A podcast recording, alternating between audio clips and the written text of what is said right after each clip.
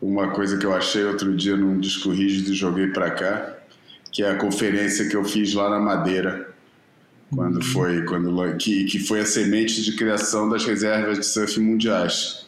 Segundo, segundo Will Henry me contou, falou que foi ali que ele, que ele despertou para a situação que depois mais tarde recusou, né? É, é, desembocou na, no conceito das reservas de surf mundiais.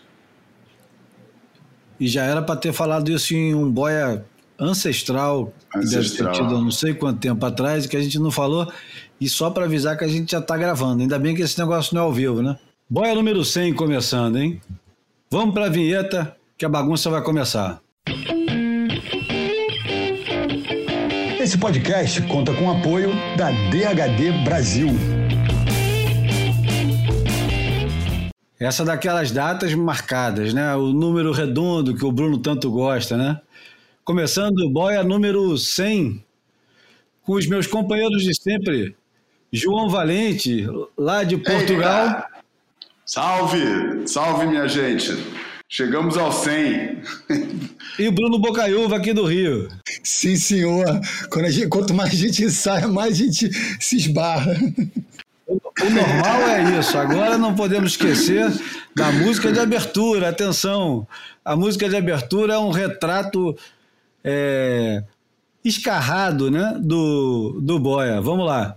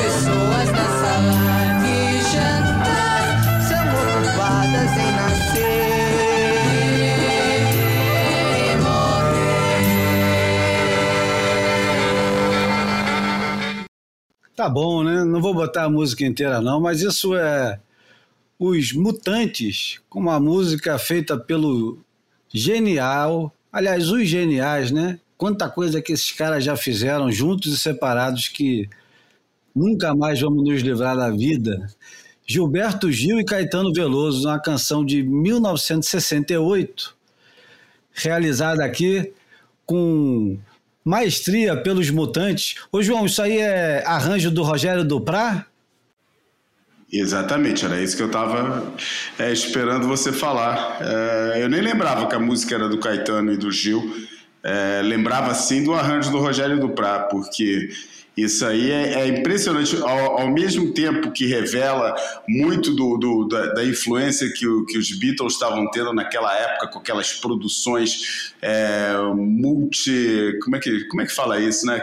Cheia de camadas, de, de instrumentos, aquela, aquela misturada geral né? que, que eles estavam criando desde o Magical Mystery Tour para frente, depois com uma interpretação muito própria por um cara que tinha o, sabia tudo da música popular brasileira, mas sabia tudo de orquestração também, né? Que era que era esse genial Rogério Duprá, na verdade, para mim os dois grandes gênios é, da, da, aliás, os, grandes, os dois grandes gênios é brincadeira, né? Falar na Tropicália, mas aqueles mais fora da caixa, né?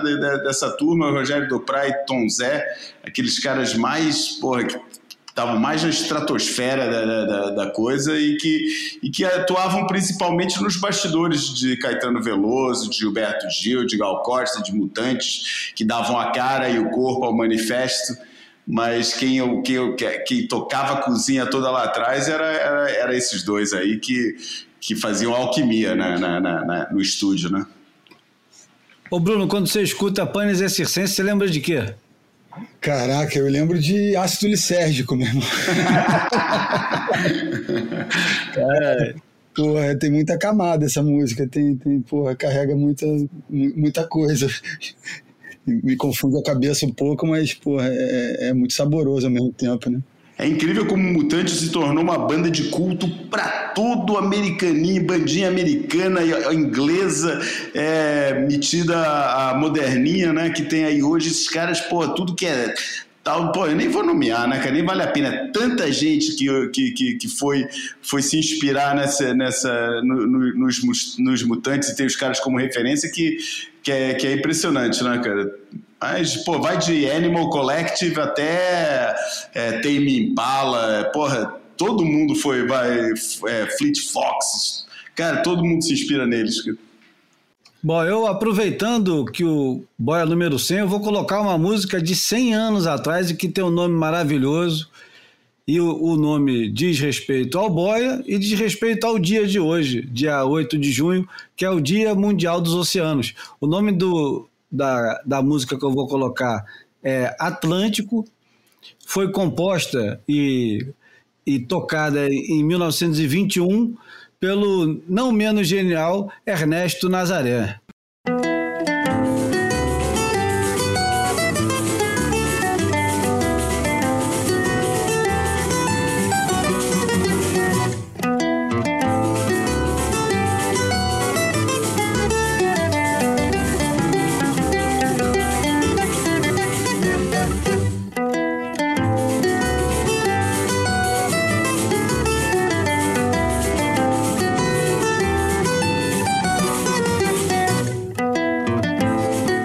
Só para corrigir, esse aí é o Jacó do Bandolim, não é o Ernesto Nazaré, porque o Ernesto Nazaré acho que tocava piano e o, o instrumento aqui é o bandolim e ninguém melhor do que o próprio Jacó do Bandolim, o cara que tem o bandolim no sobrenome e no nome, né?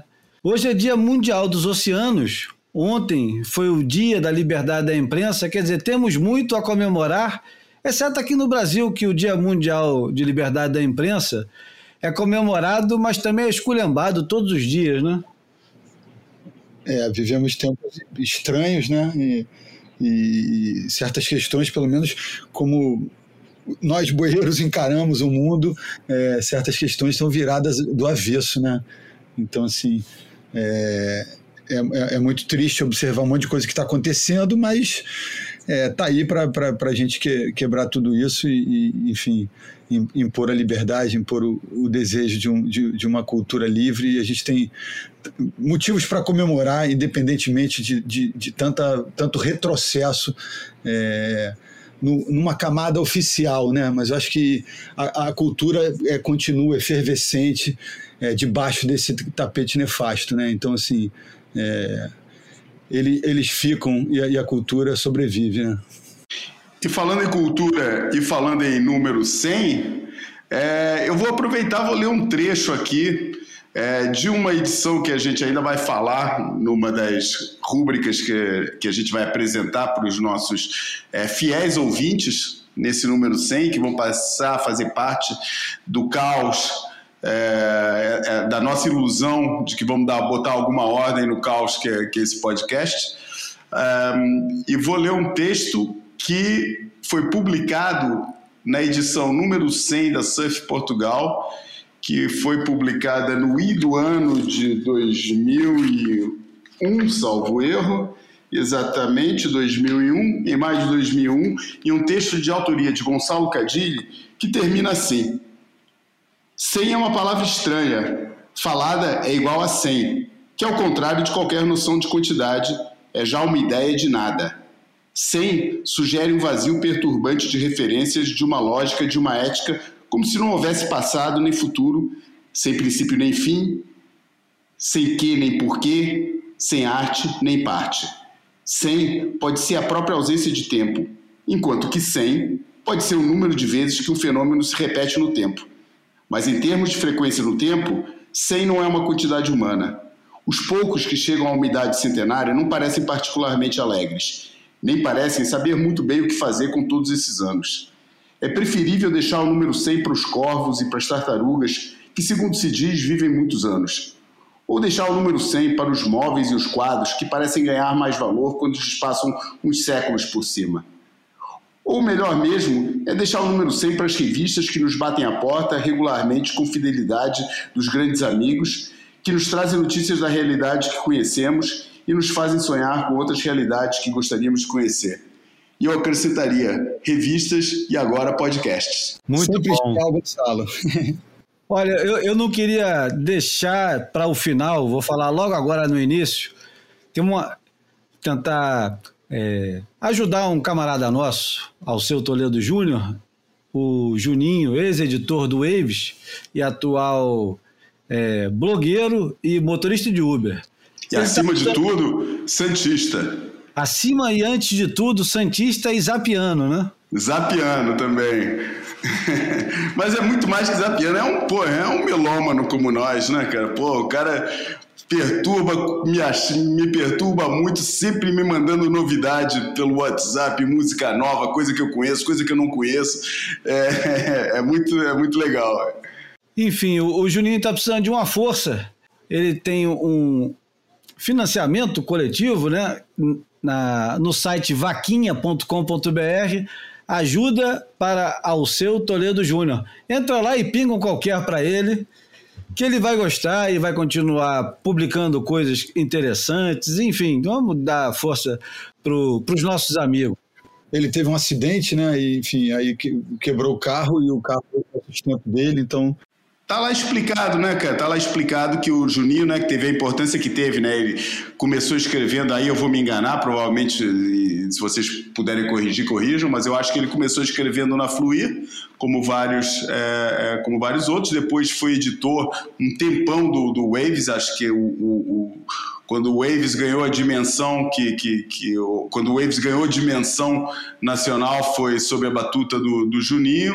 Depois trabalhou em Alma Surf, é, fez um monte de coisa, sempre relacionado com o meio, e como tanta gente desse, que, que dedicou a vida profissional para esse meio, de repente ficou sem o seu sustento, e parece que um cara com a bagagem dele, com o conhecimento, com tudo aquilo que ele tem, é, não tem valor para esse, esse mercado, que é um negócio incompreensível. É, e com filho para cuidar, com família para cuidar, se resignou à realidade e começou a dirigir Uber, é, sofreu um acidente, entre vários outros peripécias, né, assaltos, etc., de, dessa realidade louca do, do, de, que imagino que seja ser, ser motorista de transporte público no Brasil. E, e, problema no coração que ele teve duas vezes já. Exatamente. Também, o primeiro durante o jogo do Santos. Vamos, vamos, dar, vamos dar glória aos assuntos, que também tem esse lado romântico da coisa. Né? O primeiro ataque de coração que ele sofreu foi durante o jogo do Santos. É uma coisa que, pra gente que é romântico do futebol, tem um certo. Né? Elan. Tem, tem um certo elan, exatamente. É, e, e, enfim, mas ele realmente tem uma condição de coração. E, e, enfim, vamos ajudar, vamos ajudar o Juninho do jeito que cada um puder. É, o que cada um puder vai ter o, o, um valor imenso para ele. Bom, seguindo, aliás, a gente nem fez escalada, a gente tem que fazer agora escalada porque vamos avisar que a gente vai falar que é uma coisa arriscadíssima para o Boia, né? Mas o, vamos organizar o caos, se é que isso é possível. A gente vai falar de Isa Games, vai falar do número 100 e vai falar de 100 anos. Vai falar do Tom Blake, do Duke Kahanamoku, de trilha sonora de filme de surf e o que mais der na nossa telha. Vamos começar falando primeiro do Pão e Circo, que é o Isa Games da semana passada, que finalmente encerrou a, a saga dos classificados para a Olimpíada, que é já daqui a um mês, ou menos de um mês. Não, um mês.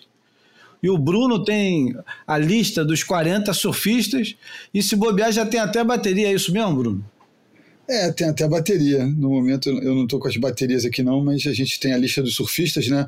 É, como a maioria já deve saber, é, são 20 homens e 20 mulheres. E posso cantar aqui. Bora cantar esses nomes? Bora. Porra! Então, entre os homens, é, né, não vou dizer país, vou dizer os nomes aqui. Se a gente achar que vale a pena dizer a origem de, de um surfista específico, a maioria já vai saber de onde os caras vêm, né?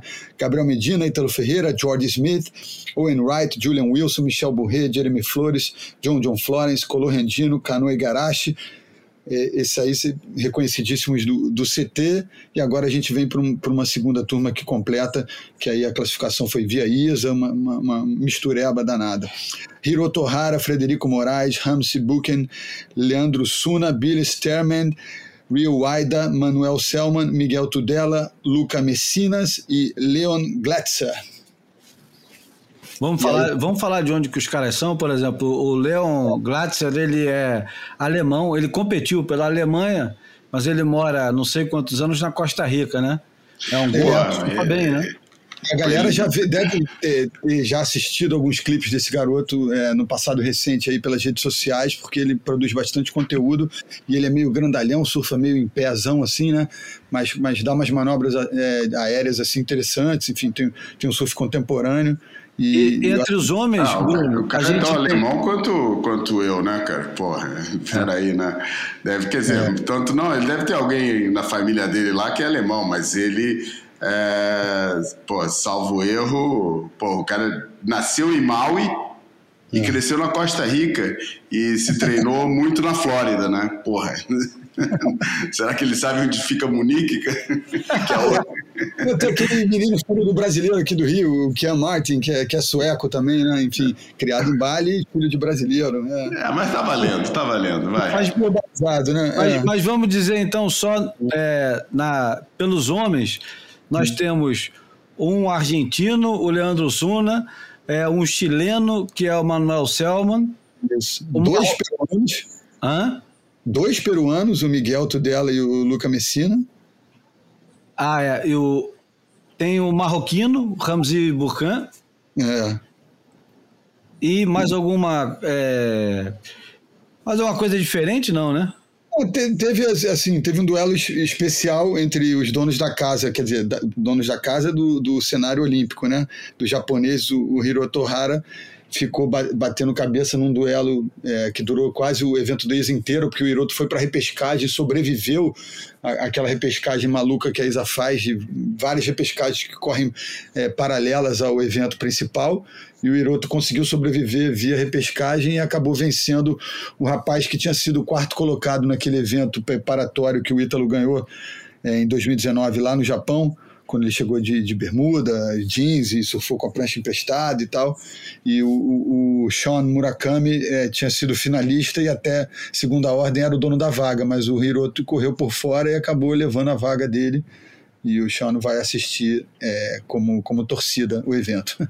É, pela minha parte, eu fiquei com pena de não ver o Vasco é, mais uma vez fica na porta de alguma coisa que o Frederico Moraes conquista, né, cara? Pô, os dois moleques praticamente fizeram a carreira desde júnior, apesar do Vasco ser um pouquinho mais novo que o, que o, que o Frederico. É, eles porra, surgiram na mesma geração praticamente, é, fizeram o percurso todos juntos e tirando o, o título mundial que o Vasco Júnior, né? Pro Júnior, que o Vasco conquistou em 2014. É, a verdade é que, pô, depois foi um sempre o, VAR, o, o Frederico conseguindo as coisas e o Vasco ficando perto, né?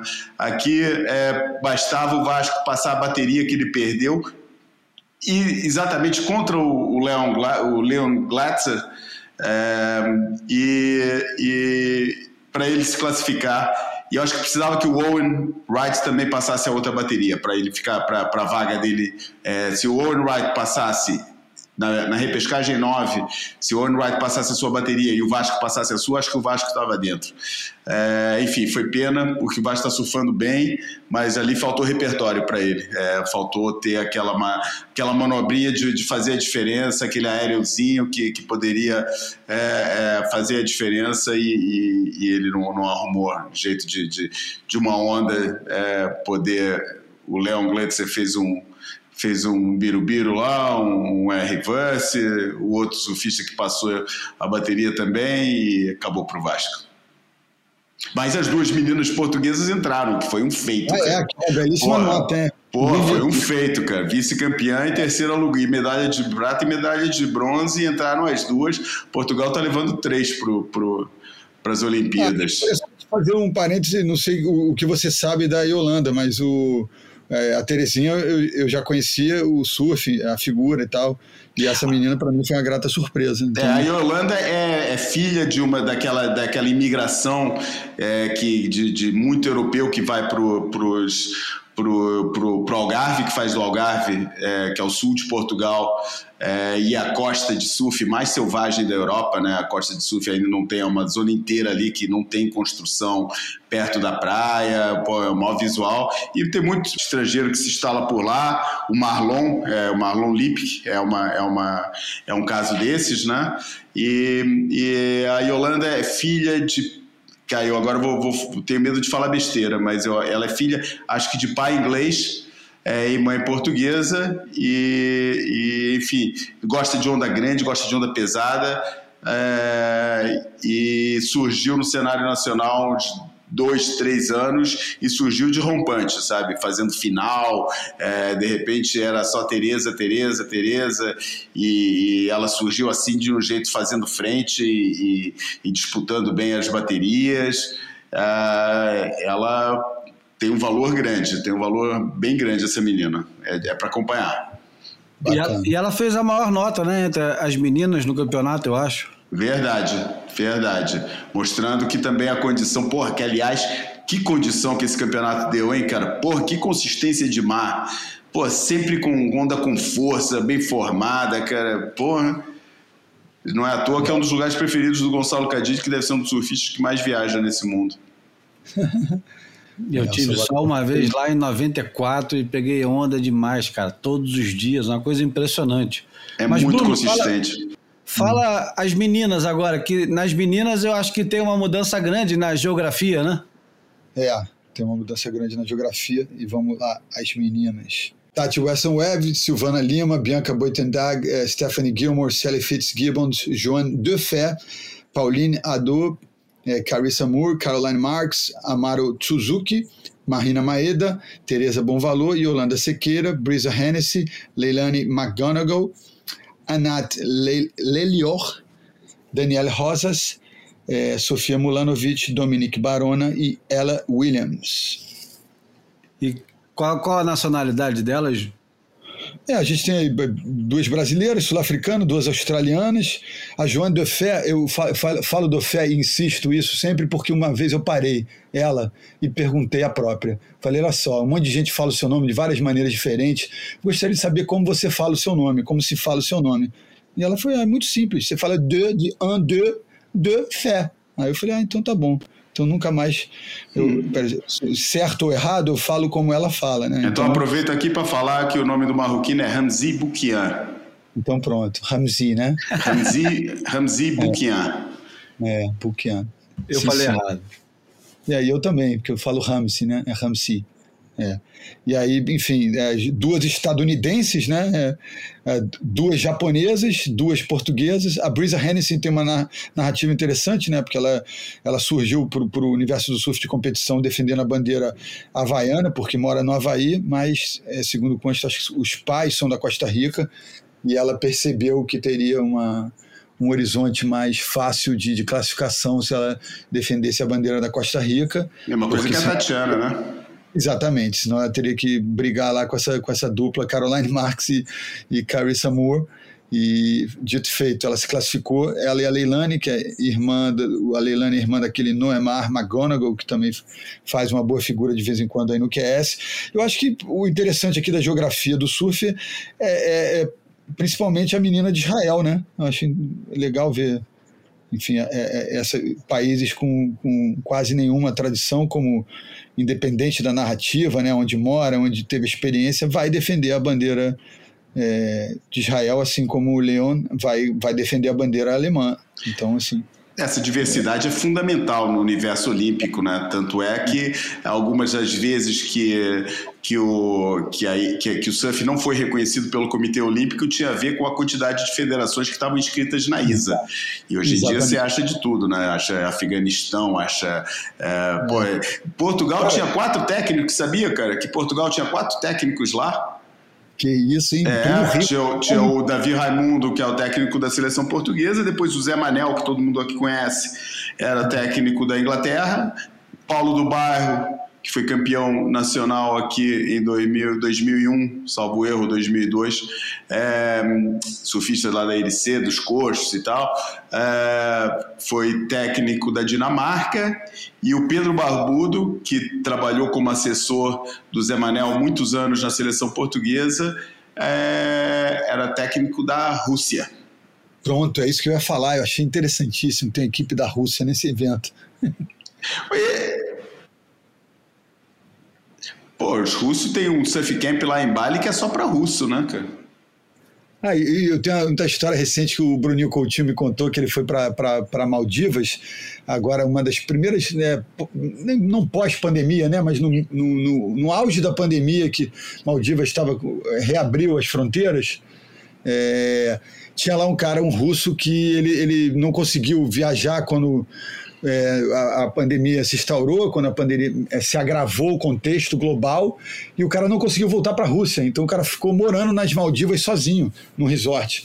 Então dizem que o cara, cara, fez uma evolução assim é, incrível de, de, de, técnica de surf por conta dessa, dessa imersão que, que todos Pô, nós sonhamos. Que, que sonho, hein, cara? É. Eu me pergunto o valor da conta dele. Não, parece os caras operaram lá, deram uma, uma belíssimo desconto para ele lá, trataram ele como se fosse funcionário do resort, ele ficou é, morando com, com os funcionários, teve uma, um desconto assim nesse contexto. É, é, vale a pena explorar. É. E, mas essa, mas, mas te, além disso, né, tem, tem a colocação de times, né, que a França ficou em primeiro, a Austrália em segundo e Portugal em terceiro. E ah, pegando nisso. Desculpa, João, deixa eu só fazer um parênteses rápido ah. aqui. Brasil foi o trigésimo colocado. Exatamente, por conta dos abandonos, que a gente já sabe, é, do, do, do, dos surfistas que estavam. É, todo mundo abandonou ou ficou alguém para trás? Cara, te confesso que, que ficou confuso isso. Eu tentei ver se o Filipinho foi, foi eliminado, não achei a bateria dele, os caras não estavam postando stories do evento, ninguém fez post sobre o resultado, ficou nebuloso para mim. Tá. É, foi, independente disso, é, que, que se passou com o Brasil, se passou também com os Estados Unidos, se passou com outras seleções, a verdade é que os jogos da ISA sempre os resultados dos jogos da ISA sempre, te, sempre apresentam um panorama que não se reflete nos rankings da WSL, ASP, IPS, o que se quiser. É, o que, que significará isso? Significará que tudo pode acontecer num campeonato desse nível, como acontece às vezes é, resultados surpreendentes em toda a prova do estilo mata-mata. É, ou, ou existe uma realidade que não transparece nas, nas, nas, provas da WSL? Uma, uma, existe uma geografia do surf mundial que não transparece nas provas da WSL? É a pergunta que eu deixo aqui para vocês. Eu, eu acho que uma coisa interessante do, do campeonato é o suposto domínio francês e principalmente o, o campeão francês o campeão mundial, que é francês, o João Duru, ele não vai ganhar a vaga, porque as vagas já estavam é, resolvidas. Então, num comentário muito interessante que eu li, acho que no Beat Grit, o camarada diz: então esse campeonato era um campeonato para decidir as vagas finais do. as vagas restantes para a Olimpíada, e o camarada que ganha o campeonato não vai para a Olimpíada. É, é cara. Bizarro, né?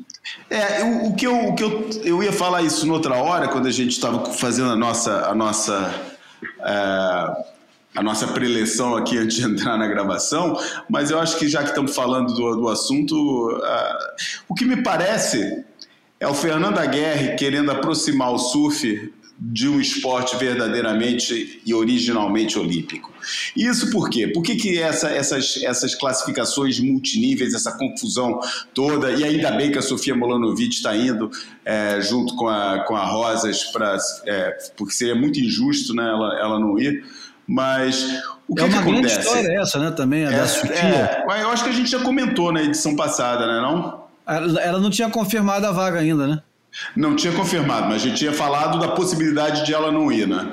Porque, Sim. na verdade, quem conquistou a vaga pela, pela, a vaga pela América do Sul, pelo Peru, é, quem tinha garantido vaga pelo Peru tinha sido a é Isabela, que ela chama? Daniela. Como é ela chama? Né? Daniela Rosas. Daniela Rosas, exatamente. Tinha sido a Daniela Rosas porque foi a vencedora dos Jogos Pan-Americanos. É, a Sofia Molanovic ganhou o ISA Games de 2019 no Japão, mas como a vaga do Peru já estava garantida para Daniela Rosa, ela teria que disputar também para garantir, teria que ter um bom resultado aqui em El Salvador. É... Enfim, uh, mas o que eu acho é que isso é o, é o Fernando Aguerre e o pessoal da ISA no geral, mas eu acho que inspirados muito pela visão do Aguerre, que é o grande nome por trás desse movimento olímpico do surf, querer aproximar o surf das formas de, de funcionamento dos esportes olímpicos. Como é que acontece? Os, os, os, as classificações para os Jogos Olímpicos em muitos esportes é através dos chamados mínimos olímpicos, que é uma coisa muito fácil de entender quando a gente pensa em natação, quando pensa em, em, em, em esportes que são medidos, né? Natação, corrida, lançamento de, de, de dado, lançamento de disco, aquelas coisas que têm medidas certas, né?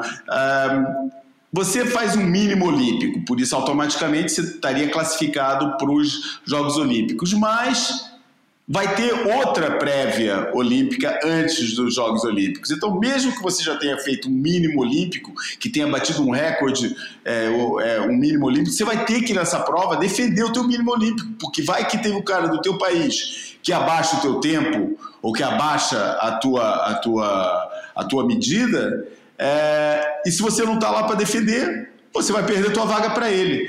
O que eu acho que o Fernando estava tentando fazer era isso, né? Era, era criar é, esse, esse, esse lado dos mínimos olímpicos é, que fica muito confuso no esporte como, como surf, cara. Fica, fica muito estranho isso e eu acho que é uma tremenda de uma forçação de barra. Eu espero que em próximas Olimpíadas se, se, se ajuste melhor o sistema de, de, é, de classificação, porque, pô, Tá muito confuso isso, cara. Não entendo como é que se dá uma classificação automática para vencedores de um campeonato que não tem equivalente mais em lugar nenhum, né? Tô falando da taça pan-americana. Pô, se é para dar para pan-americana, tem que ter uma prova pan-europeia, outra pan-asiática, uma pan-africana. Porra, não faz sentido ter uma liga só dessa, fundada pelo próprio Fernando Aguirre, diga-se de passagem, e a Liga Internacional, é, ou a Associação Internacional, que é presidida pelo Fernando Aguirre, é, da, da, da, classificação para essa prova, mas não cria e não fomenta é, outras, outras ligas parecidas é, ou outras associações, não são bem ligas, são mais associações é, é, similares é, no, nos outros lugares do mundo para tornar esse tipo de classificação mais equitativa. Eu acho que isso tem que ser muito mexido, muito pensado ainda, mas para a primeira, para a estreia, é o que a gente tem e é isso aí, essa tremenda dessa confusão. Tem gente que até agora não entendeu como é que funciona. É, e eu não, e eu não, eu não culpo, porque realmente é bem confuso. Eu acho para lá de confuso, nem tento entender. O WQS e o WCT, para mim, já são confusos o suficiente para tentar entender. Tentar entrar nesse, nesse universo da ISA. Eu, o, o próprio campeonato já me deixa é, completamente tonto. Porque eu não sei o que está acontecendo, quantas vezes o cara pode perder, quantas vezes ele volta. Ele volta uma vez, ele volta é, várias duas, é vezes. É só, é, só, é só duas, cara. Ele perde no, ele perde no campeonato principal, cai para a repescagem. Quando perde na repescagem, quando perde na repescagem, tchau, né? Acabou. É, não, ele não perde, ele, ele segue em paralelo, né? Então é, rola uma competição de repescagem, né? Isso eu acho não, o que acontece é que você vai passando na repescagem e vai pegando os caras que estão perdendo do campeonato principal. O que fica confuso uhum. é na hora da final, porque na hora a final mesmo, a, o que parece a final do campeonato na verdade não é o, não é a final, mas também, é não, é, também não é uma semifinal, entendeu? É, é, é estranha essa parte. Mas é. tirando isso é simples, cara. Você cai para repescagem, se perder na repescagem, babau. É. A minha questão que eu, que eu achei estranhíssima e controversa é a história de, de obrigar a estar lá para bater ponto e depois permitir essa possibilidade. Olha, pega a lycra da primeira bateria que você já liberou, carimbou sua vaga, né? Então, assim, você tira, dá a possibilidade de gente do calibre de Gabriel, de Ítalo, é, irem ao evento, se deslocarem fisicamente de um país para o outro e chega lá, o cara pode apenas comparecer na primeira bateria e tomar o rumo que quiser, né? Então. É uma questão assim, de valor simbólico, né, cara? De, de falar, eu tenho esses surfistas, eles estão aqui no meu campeonato para. para é, é, na, porra, na, na, no campeonato que vai levar os melhores surfistas do mundo, poder encher a boca, falar os melhores surfistas do mundo estão nos Jogos Olímpicos, participam, ah, mas não são, não vem daquela associação que não tem nada a ver com a minha, não, eles estão aqui participando da minha, é um negócio meramente simbólico, mas como eu escrevi na matéria que, que eu publiquei aqui em Portugal, né, nunca discutam questões de valor simbólico com o argentino. Ou então tenha, tenha, né, tenha muita paciência e tempo para discutir. Né? Ou isso. Bom, falando em paciência e tempo, vamos ler aqui também as baterias das Olimpíadas, que também não faço a menor ideia de como é que vai funcionar esse negócio. Mas a primeira fase masculina, a primeira bateria, Ítalo Ferreira, Michel Bourret, Hiroto Ohara e Leandro Suna. Segunda, Colorandino, Owen Wright, Miguel Tudela e Federico Moraes. Aliás, só um parêntese. Eu estou tentando também entender por que, que o Owen Wright ficou lá em, em, em El Salvador e competiu até perder. O que quis. Pois é, então. É difícil entender porque o cara faz isso.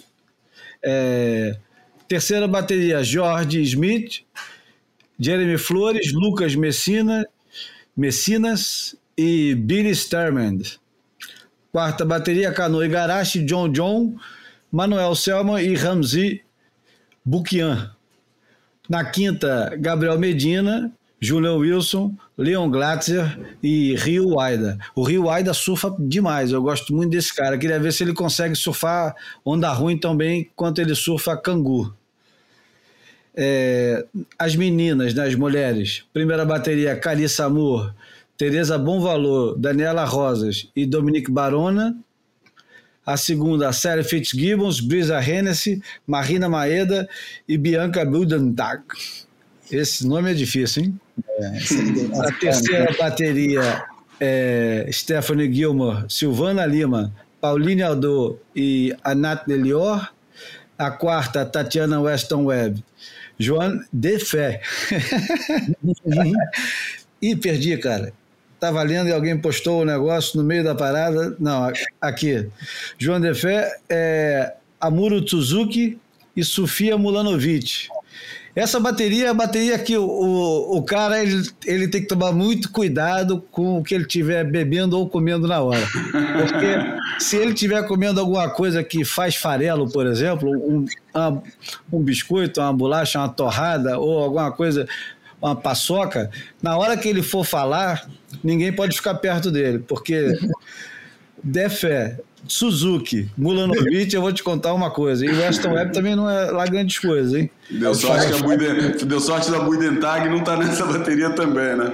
É. E falando em Budentag, porra, uma coisa que me, me chama atenção aí. Deixa é eu só falar da... a última bateria. Ah, a quinta, é, não tava? Pensei que já a, tinha acabado. A quinta é a Caroline Marx, Yolanda Sequeira, a Leilane McConaughey e a Ella Williams. Nova okay. Zelândia tem dois, hein, cara? Surpreendente isso. Verdade, é. cara. É. Pô, a mesma coisa, é isso que eu ia falando no, no, no segmento do, do, que, eu tava, que eu tava falando. É, me surpreende ou não, é, mas se a gente olhar para o contexto da história do surf de competição mundial, é, que a África do Sul só tenha conseguido botar George Smith e é, a nossa amiga Buidentag nessa no, na, na, nos Jogos Olímpicos. Será que será que a África do Sul nesse momento é o América do, do surf mundial, né? Essa pergunta é boa. Era uma, das, era uma das grandes, né? Era, se a gente considerar Hawaii uma nação, as grandes é. daquela época era Austrália, Estados Unidos, Havaí, é, África do Sul. É, e, você, e, e depois chegou o Brasil. O Brasil primeiro, gente... o primeiro que o Brasil empurrou foi, foi a África do Sul. Mas a África é. do Sul foi ficando, foi ficando, foi ficando e. Ultrapassada nesse contexto pela, pela França, por Portugal e, e, eu acho que mais surpreendente de todos, talvez o, o Peru, com quatro participantes. Mas aí que tá, Bruno. Aí que tá. No, por Portugal, é, Japão, é, Japão exatamente também. É né? Aliás, eu, eu, falei errado, né, há pouco, que, que o primeiro lugar foi da França, segundo Japão e terceiro e terceiro Portugal, é assim, né? A, a colocação final dos times na ISA. Isso aí. É, exatamente. Tinha falado Austrália, não é isso, é Japão e tal. Mas é, aí, aí, aí tem essa questão aí, né, cara? Isso reflete uma realidade do surf mundial? E que realidade é essa que a WSL não reflete? Eu acho que é, primeiro a gente tem coisas muito bem definidas, né? Como primeiro escalão e segundo escalão, como se fosse primeira divisão e segunda divisão.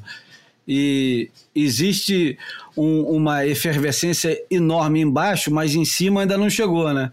Então você tem no WQS, no, na ISA, muita gente aparecendo, chegando, fazendo um, um, um barulho. Mas lá em cima mesmo, no, no miolo do WCT, não tem ainda. De vez em quando um vara, tipo o McGillivray, uhum. que, que, varou, mas você vê, os peruanos não chegam lá, ou, ou, não chegam há muito tempo, de vez em quando aparece um que é convidado, mas. É, e, e principalmente, que eu acho mais surpreendente de tudo, são os japoneses. Os japoneses, supostamente, estão há muito mais tempo do que os próprios brasileiros. Eles estão desde o início e sempre tiveram gente com dinheiro investindo no circuito mundial e competindo e, e por Investindo algum motivo competição no Japão também, né? E por algum motivo que é, é, a gente precisa conversar com os japoneses e ver qual é o ponto de vista deles. Por que, que não tem dois, três japoneses no circuito mundial entre mulheres e homens?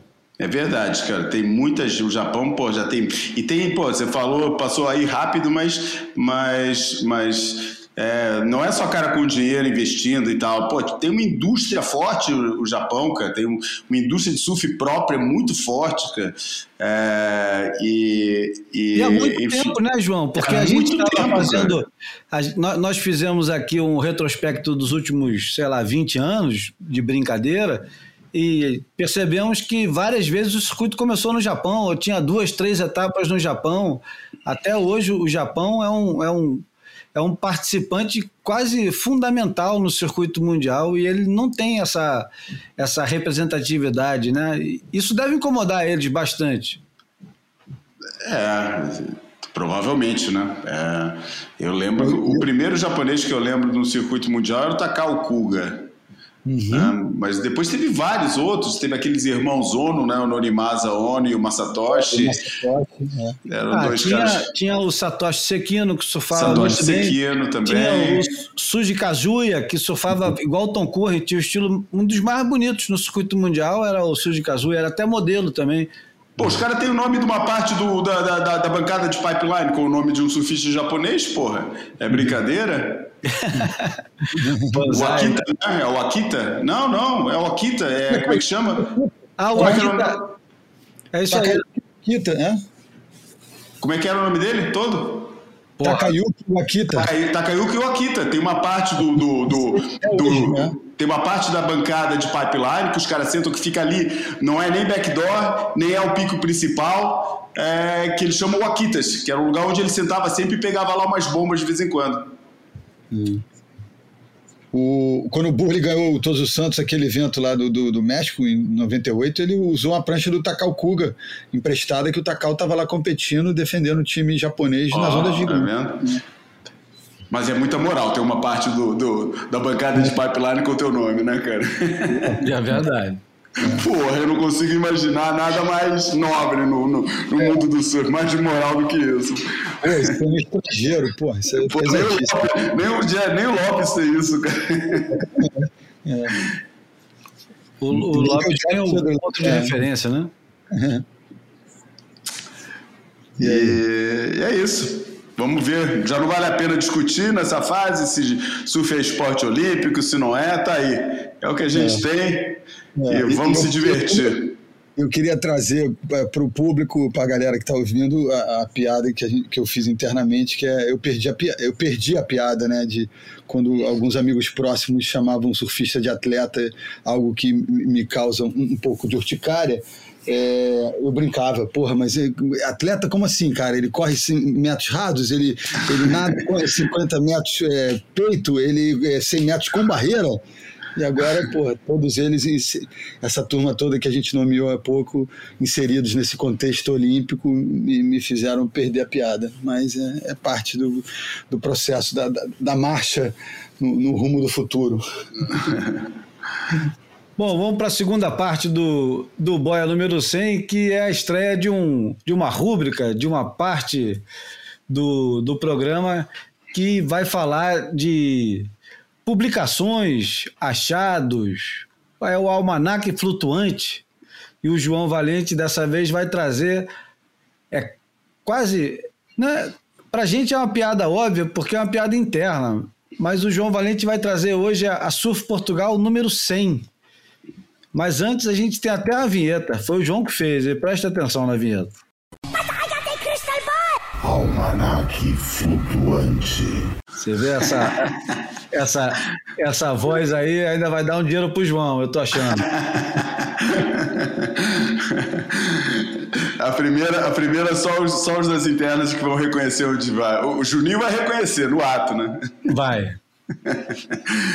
Bom, é, é, eu resolvi, né, sem, sem pensar muito, a gente queria trazer objetos de autorreferência, objetos de autorreferência não, nesse caso não, mas objetos que, que, que têm algum significado das nossas bibliotecas, das nossas é, discotecas, de, das nossas coleções é, de, e acumulações, e eu resolvi trazer essa revista número 100, porque é uma edição histórica da, da Surf Portugal e hoje, pegando ela, folheando ela, pô, eu refazia ela toda diferente hoje em dia.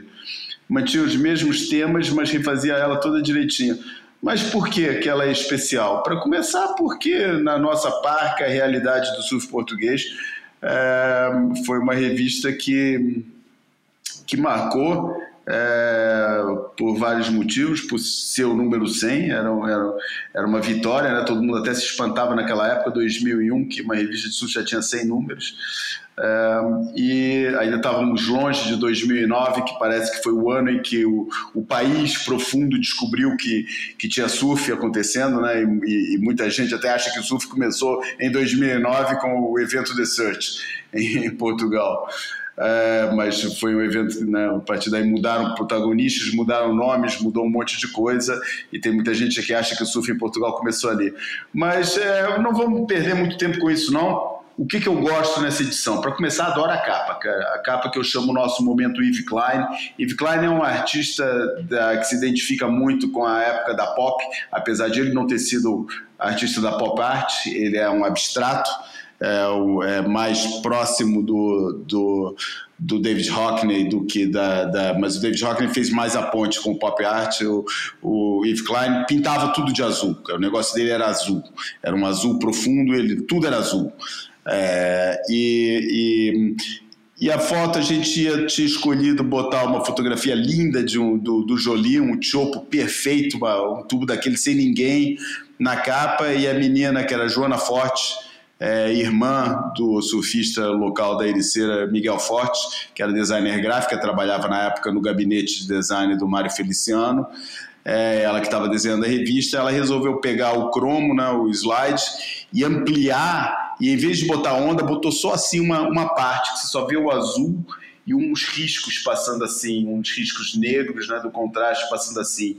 E depois jogou o, o, o título da revista para baixo, o logotipo da revista cá para baixo, é, ficou na parte, no terço inferior da revista e aquele azul dominante por cima. Foi um negócio pô, bem ousado e que a gente usou assim ainda durante um ano inteiro esse negócio de ter a revista sem chamada de capa e, e com o logotipo no terço inferior. É, a gente foi até citado na, numa revista japonesa com um design super interessante que existia, que era Flow, uma das revistas é, de surf com mais ousadas assim a nível de design que eu vi era essa. As, as duas revistas de surf, boy, as três para deixar mais ousadas que eu vi graficamente até hoje foi a Flow japonesa, a Adrenaline inglesa, que na verdade era surf, skate, snowboard, e a e a Beach Culture é, californiana, que foi a revista onde surgiu o David Carson. É, essas foram as revistas, para mim, mais ousadas, assim, que, que foram mais radicais na sua abordagem. Pô, a, a Adrenaline foi uma revista que conseguiu fazer uma revista inteira e eles tinham quase 200 páginas sem uma foto publicada. Fizeram uma revista inteira só com desenho, não tinha uma única fotografia. Fazer uma revista de surf inteira sem fotografia de surf é impressionante. É, enfim, essas coisas aconteciam nessa, nessa fase. Hoje está tudo na internet. É, e, enfim, tem essa capa. Depois tem outras matérias que eu achei engraçadas, que foram legais de fazer. Por exemplo, tem aqui uma que a gente foi escolher vários surfistas que já que a Surf Portugal já existia quando eles começaram a pegar onda e para eles falarem de como é que a revista influenciou eles. Um deles era o Saca, é, o João Macedo, Big Rider, é, o Davi Luiz, o Davi Raimundo, que é o técnico do, da, da, seleção portuguesa hoje em dia, é, e cada um deles escreveu um texto falando o que, que a revista significava para eles. Teve uma matéria que para mim me deu um prazer gigante fazer, que foi um perfil do Paulo Inocentes, que foi o primeiro grande surfista, o primeiro grande performer do surf português, o cara que dominou o surf em Portugal, tipo Michael Peterson, no, no, no, começo, do, começo dos anos 80, todo mundo era assim, tipo, unânime falar que o cara era o melhor surfista em Portugal. Inclusive, ele fez uma. Ele estava de férias em Lacanau e acabou entrando num campeonato da, da ISA e, e, e ficou em quinto lugar no campeonato da ISA, é, com um campeonato que foi ganho pelo Tom Curren, competindo na Júnior é, só para mostrar o talento natural que ele tinha. Naquela época não, não existia informação sobre nada, né? Nego chegava lá e descobria, e o pessoal descobriu que tinha um português que pegava com estilo bonito pra caramba. É, e eu fiz o perfil desse cara, que é um cara que eu não tinha conhecido, porque eu, quando cheguei em Portugal, eu mal cheguei em Portugal, no começo dos anos 80, ele tinha ido morar na África do Sul. E eu só conheci ele para fazer essa matéria.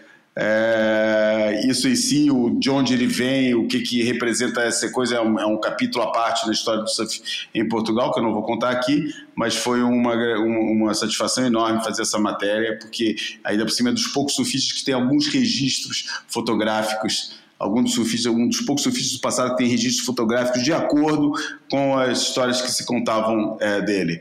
É, e depois a gente fez uma matéria que era a gente resolveu perguntar, foi a primeira matéria, eu acho que a gente usou as novas tecnologias, a nova realidade que estava chegando para o mundo no comecinho dos anos 2000. E é um negócio bem simples, tô, parece que hoje em dia é, é, totalmente arcaico, né? mas, mas naquela época foi, pô, a gente espalhou e-mail para toda a nossa base de dados que a gente conseguiu arrumar, que tinha e que não tinha, e repassou, e a pergunta era, o que é o surf? E para elas escreverem o que, que era para essas pessoas todas. E, pô, teve gente do mundo inteiro respondendo, gente desconhecida, gente séria. Até o Kelly Slater respondeu, cara. Mandou um e-mail para a gente é, respondendo. E, enfim, tem muita história e a gente juntava, dava um contexto do que, que era a matéria, o que, que era, o que, que significava essa pergunta e depois botava uma série de respostas possíveis para as pessoas escolherem ou para acrescentarem o tema que eles quisessem e responder. Então, essas, essas respostas possíveis que a gente oferecia era é, o que é, se, é, se é esporte, se é, se é performance, filosofia, terapia, aventura, diversão, estilo, é, filosofia acho que já falei, é, paixão, cultura, e, enfim, competição. Tinha vários temas que a gente lançou assim e as pessoas iam escolhendo o tema que se identificavam mais e contavam uma historiazinha. Tem uma história muito boa contada pelo nosso amigo Marcelo Viana, que ele, que ele, é, ele conta de mental wipe, e se ele me escreveu a história em 2001, ele deve ter vivido isso em 2099, que foi bem em cima da, da, da época que mental wipe começou a ficar conhecida. É, tem Fábio Gouveia, olha, estou aqui com a resposta do Fábio Gouveia na minha frente, o que, que ele falou? Uma vez escutei as amigas da minha mãe recomendando a ela que me proibisse de viajar para surfar pois uma vez experimentada a sensação de descobrir novos horizontes, nunca mais iria parar. Elas tinham razão. Esse foi o depoimento do Fábio Gouveia. Tem vários, cara. Muito bom. É, enfim, é isso. Foi uma edição que marcou, que muita gente falou, é, foi bem comentada e, e, é uma, e acredito que é uma edição que quem tem tentou guardar e quem não guardou deve se arrepender. Muito bem. Eu, eu lembro também do impacto que teve é, essa revista quando eu cheguei com ela aqui. Todo mundo ficou muito surpreso com a ousadia da capa, né? É, essa, realmente essa, esse, esse negócio foi uma coisa que surpreendeu. Eu lembro da Joana me ligando e falando: você tem que vir aqui para ver a capa. Eu não vou te mandar nada pela. Aliás, a gente nem mandava naquela época e e-mail não suportava essas coisas, cara. Então eu ia, tinha que ir lá no, no, no gabinete de design, na Secretonix, é, para ver as coisas que eles estavam inventando lá dentro. E que ela assim meio, meio nervosa, assim, com um riso assim, meio, meio, meio nervoso, tipo, sem saber qual seria a minha reação. Eu olhei para aquilo e falei, fechou, cara. É isso, acabou, cara. Não tem mais nada para acrescentar, tá? Você não teve dúvida nenhuma. Nenhuma, em momento nenhum. A revista não vender, não ser reconhecida. Cara, era uma liberdade que a gente tinha na época que a gente não tinha concorrência, cara. A única revista que existia na época era muito fraca, cara.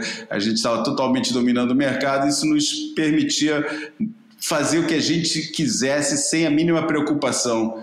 E, aliás, eu acho que nunca deu muito certo essa história de, de. E, aliás, basta olhar o caminho que as revistas levaram. Essa história de fazer, tomar opções comerciais nunca foi uma coisa que deu muito certo a gente fazia mais ou menos o que gostava, né? É, depois cansava, queria mudar outra vez e tal. Mas daí quando a gente começou a tentar ser mais comercial, quando as revistas começaram, apesar de a gente achar que estava fazendo o melhor trabalho que, que alguma vez fazia, já tinha feito, é, as revistas vendiam cada vez menos. Só que a gente estava totalmente enganado, né? A gente podia fazer o melhor produto que quisesse que não ia vender do mesmo jeito, cara. Não tinha nada a ver com a qualidade de produto. E a gente vê isso, é, quem fala que, ah, pô, se for de luxo. Pô, se fosse de luxo, a John no Brasil tinha dado certo, cara. Tem a ver com outra coisa, cara, com, com outros elementos. Surface John não dá certo nos Estados Unidos, talvez dê certo na Austrália. É, mas... Não, mas ele dá certo nos Estados Unidos porque é uma coisa global, né? Ele vende para o mundo inteiro a partir dos Estados Unidos. Ele Mais ou menos, cara. Na Europa você não acha, cara. Em Portugal tem uma loja que vende Surfer Journal. Pô, que Sim, mercado é- global é, mas é esse? É, é por, assina, por assinatura, né, João? Ah, tá, tudo bem. Também tem esse lado que é uma coisa bem americana, né? Americano nunca faz uma coisa que é para os Estados Unidos. Né? Ele não é à toa que os caras chamam a final lá do campeonato de futebol World é. Series, apesar de só eles jogarem, né? É. Mas, mas eles têm essa visão é, universal que serve para os Estados Unidos, serve para o mundo inteiro. E realmente o Surfer Journal, apesar de ser essencialmente americano, é, ou essencialmente não, é, é, muito, tem muito mais conteúdo americano, porque também a história é mais profunda nos Estados Unidos. É, é, é mas tem, pô, tem, tem, tem, edição, tem edição Surfer Journal francesa, tinha australiana, não sei se, se ainda existe, acho que não. Acho não que a White, não, acho que a White Horses hoje em dia cumpre esse papel. É, e que não cumpre, né? White Horse é uma revista muito mais visual e o Surfer Journal, apesar de ser uma revista muito visual, dá uma importância muito grande para o texto e para peças longas e é mais no mundo do surf acho que não tem paralelo. É, é não, não tem nada paralelo. A, a, White Horses, que é uma, uma publicação fantástica, que é um, um filhote de uma série de publicações que não deram certo, né? Como, por exemplo, um, um, uma publicação australiana chamava Deep, que era espetacular e que não deu certo, durou muito pouco tempo. E o pessoal da, da Austrália Surfing Life, enfim, o, o pessoal é, insatisfeito com o que estava fazendo acabou é, inventando a White Horses. White Horses é uma, uma metáfora para a espuma da onda, né? E de certa forma para a onda em si, né? E é uma obra conhecidíssima, não é? Não é chamava White Horses, mas tem uma obra do século XVII é, ou XVIII é, que é uma onda quebrando e a, e a crista da onda é toda a espuma é toda formada por cavalos. É, eu acho que é aí que daí, mas realmente na, na, na, Austrália eles usam muito essa analogia de, de do, dos cavalos brancos em, em, em, né, galopando com, com a espuma de uma onda entrando na, pela praia. Né? Tinha até um anúncio, né? Famoso pra caramba. Era, era, de, era uma marca de, de bebida que eu não vou lembrar agora, ou de cerveja ou de refrigerante, que aparecia a onda com os cavalos sobrepostos. Ah, não lembro disso não. Não, vou achar e vou colocar no grupo do Telegram do Boia. Agora, uhum. falando em o que é o surf para você, eu lembrei de uma história que é uma é praticamente uma anedota, mas é verdade. Eu preciso contá-la aqui. Eu não vou dizer o, nome do camarada, mas é um camarada conhecido que quando começou a pegar onda e começou a ser fisgado mesmo pelo surf, e nenhum dos dois conhece essa história, eu vou contar agora pela primeira vez. O pai ficou desconfiado que o filho passava muito tempo fora de casa e estava fumando maconha. E entrou numa de seguir o filho um dia. E aí pronto, o pai acordou bem cedo, viu que o filho fez a mochilinha dele, pegou a prancha. O moleque foi para o ponto de ônibus, pegou o ônibus, foi para a barra. O pai de carro atrás, na maciota, seguindo o moleque. O moleque chega na praia, deixa as coisas no trailer, vai pegar onda, fica umas três horas dentro d'água, sai da água, come uma mariola, um pacote de biscoito. 15 minutos depois volta para água, fica mais três horas. O pai lá esperando, não sabe mais o que fazer, pô, não pode se revelar o moleque. E aí, depois de umas 6, 7 horas na praia pegando onda, o moleque volta para casa, pega o buzum, chega em casa de noite, toma banho. E o pai chega para ele de noite. E aí, meu filho, tudo bem? Tudo. Como é que foi seu dia hoje? Ah, fui pegar onda. Mas tava bom, né, hoje? Ele falou, não, mas hoje tava mais ou menos. essa, essa para mim é, é, é, a, é a melhor anedota que tem para explicar o que, que é o surf e para tentar. É, e ela só tem graça para surfista, né? Eu acho que para ninguém vai ter graça.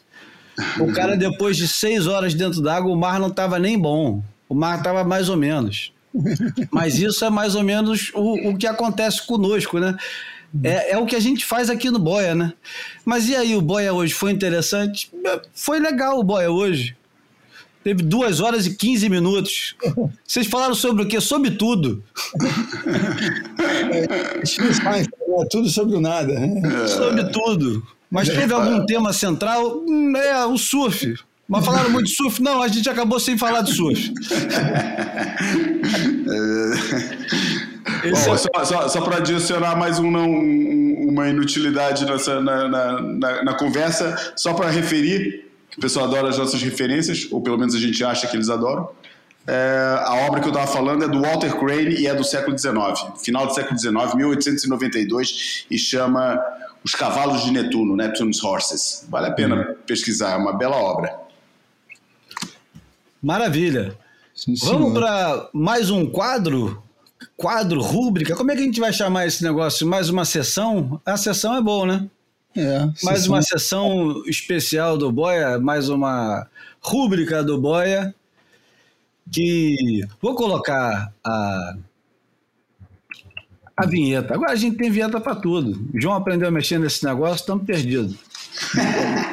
vinheteiros, boeiros agora são vinheteiros. Fotografei você na minha Rolleiflex.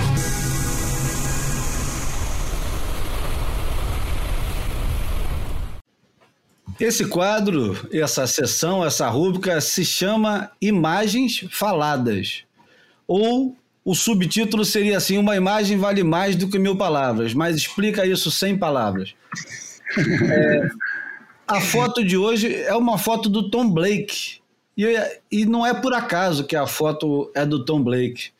O Tom Blake, para quem não sabe, aliás, o Bruno outro dia, quem quiser saber mais sobre o Tom Blake, uma coisa mais profunda e mais completa, pode seguir o Instagram do Bruno, que ele explica direitinho quem era o Tom Blake. Eu não vou lembrar, mas depois o Bruno vai compartilhar no grupo do Telegram e fica bem mais fácil. Que responsa, hein, cara? Explica tudo direitinho do Tom Blake. Pô. Não, explica tudo direitinho, que eu digo. É, é, uma, é uma maneira simples é. de você, pelo menos, entender quem foi o Tom Blake. E aqui a é. gente não vai cumprir tanto esse papel. Aqui a gente vai é. um, um pouquinho a, além do pioneiro do surf. É. Em 1921, ou seja, há 100 anos atrás, o Tom Blake pegou a primeira onda dele na Califórnia, no Crystal Pier, em Santa Mônica, e mudou a vida dele e mudou a vida de todo mundo que depois começou a pegar onda. Porque o Tom Blake é uma figura central no surf e no surf moderno e no renascimento do surf.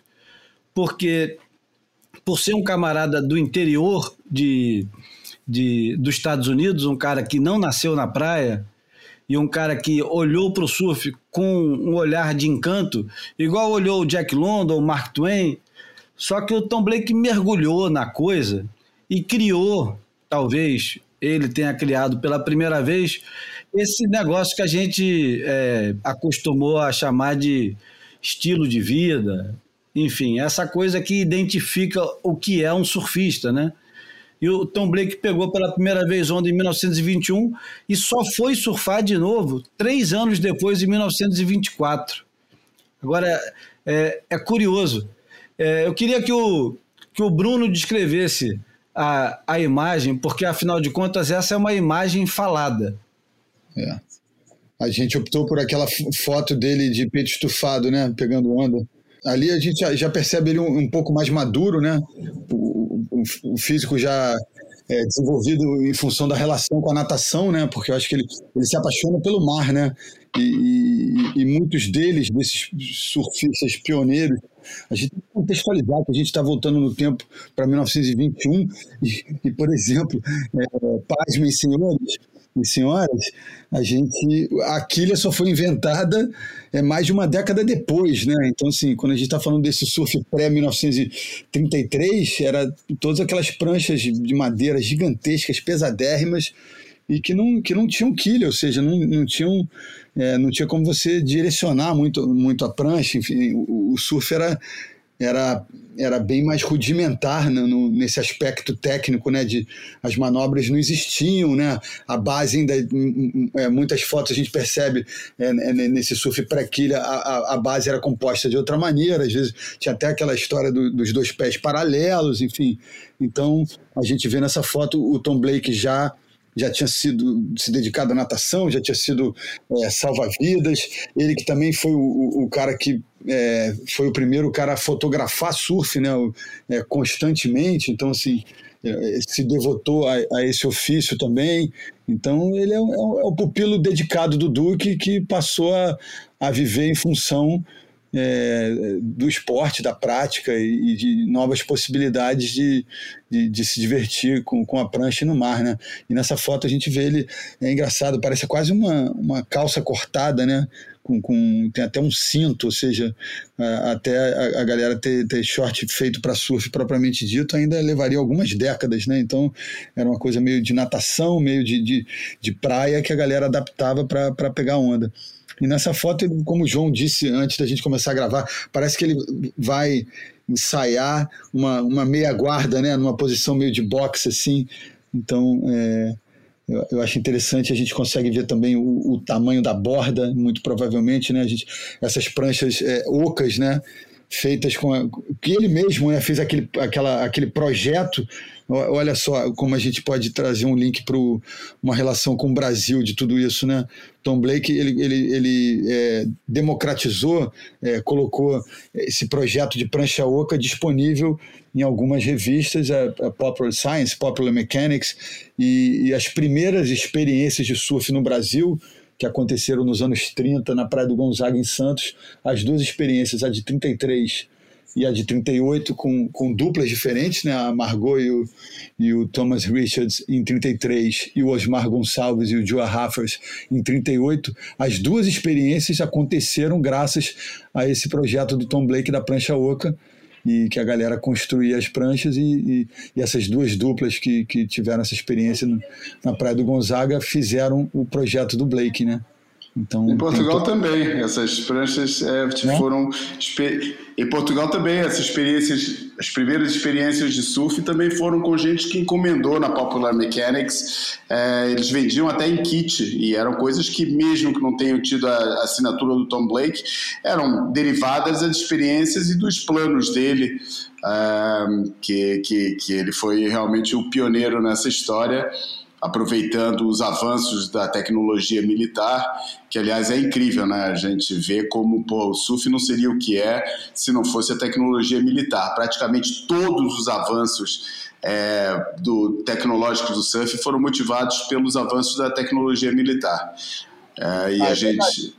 Fibra de vidro, neoprene das roupas de borracha, fibra de vidro, a prancha, tudo invenção. Porra, forecast, cara. Porra, o, primeiro, a primeira importância, é, o primeiro momento de importância real do forecast, da, da, da previsão das condições do mar, de ver se tinha swell, é, se, que, que, qual era a intensidade do swell e medir a intensidade do swell, foi no desembarque das tropas aliadas na Normandia, cara. Foi a primeira vez que é, eles tiveram que organizar uma, um, uma, um departamento militar para analisar as condições do mar para escolher o dia D, que foi o dia da invasão é, dos aliados na costa da França, da Normandia, e que foi o início da, da, da derrocada do, do, dos alemães na Segunda Guerra Mundial. Por isso, cara, é totalmente indissociável, e mais do que isso, vai mais fundo, né? Porque como a gente sabe, o, o, os Estados Unidos foram o país que mais lucrou no mundo com a, com a Segunda Guerra Mundial, não pela indústria do armamento, é, e que motivou todo aquele boom econômico dos anos 50 que criou um elemento fundamental para o surf, que é tempo livre, né, cara? É, é, tempo livre é assim um elemento que sem isso não tinha surf, né? Como é que nego ia aprender a pegar onda se não tivesse muito tempo de vagabundagem na praia? É, tem, tem a narrativa do, do, do surf é, do surf ancestral pré pré-século XX é justamente essa, porque ah, o esporte dos reis, tudo não era apenas o esporte dos reis. O surf na, na Polinésia era, era é, praticado por todo mundo. A questão é que os nobres tinham mais tempo, né? Porque não é. tinham obrigações é, profissionais, não tinham que prover seu próprio sustento. Existia um sistema que provia o sustento deles, né? Exatamente. Então, tinham tempo para flanar e, e, o proletariado tinha que estar tá lá na, na, na roça, né, plantando, colhendo, é, enfim. Sim, e como, e como, classe, como classe governante nunca fica satisfeita com um privilégio só, os caras já juntaram, só eles que podiam pegar as melhores aves de Willy Willy para fazer, as, fazer os olos, é. enfim. Era para o material também, né? E, Exatamente. Que essa foto que a gente está descrevendo do, do Blake, ela, ela, representa, ela ela ilustra o verbete do, do Tom na enciclopédia do Matt Washer, né? É.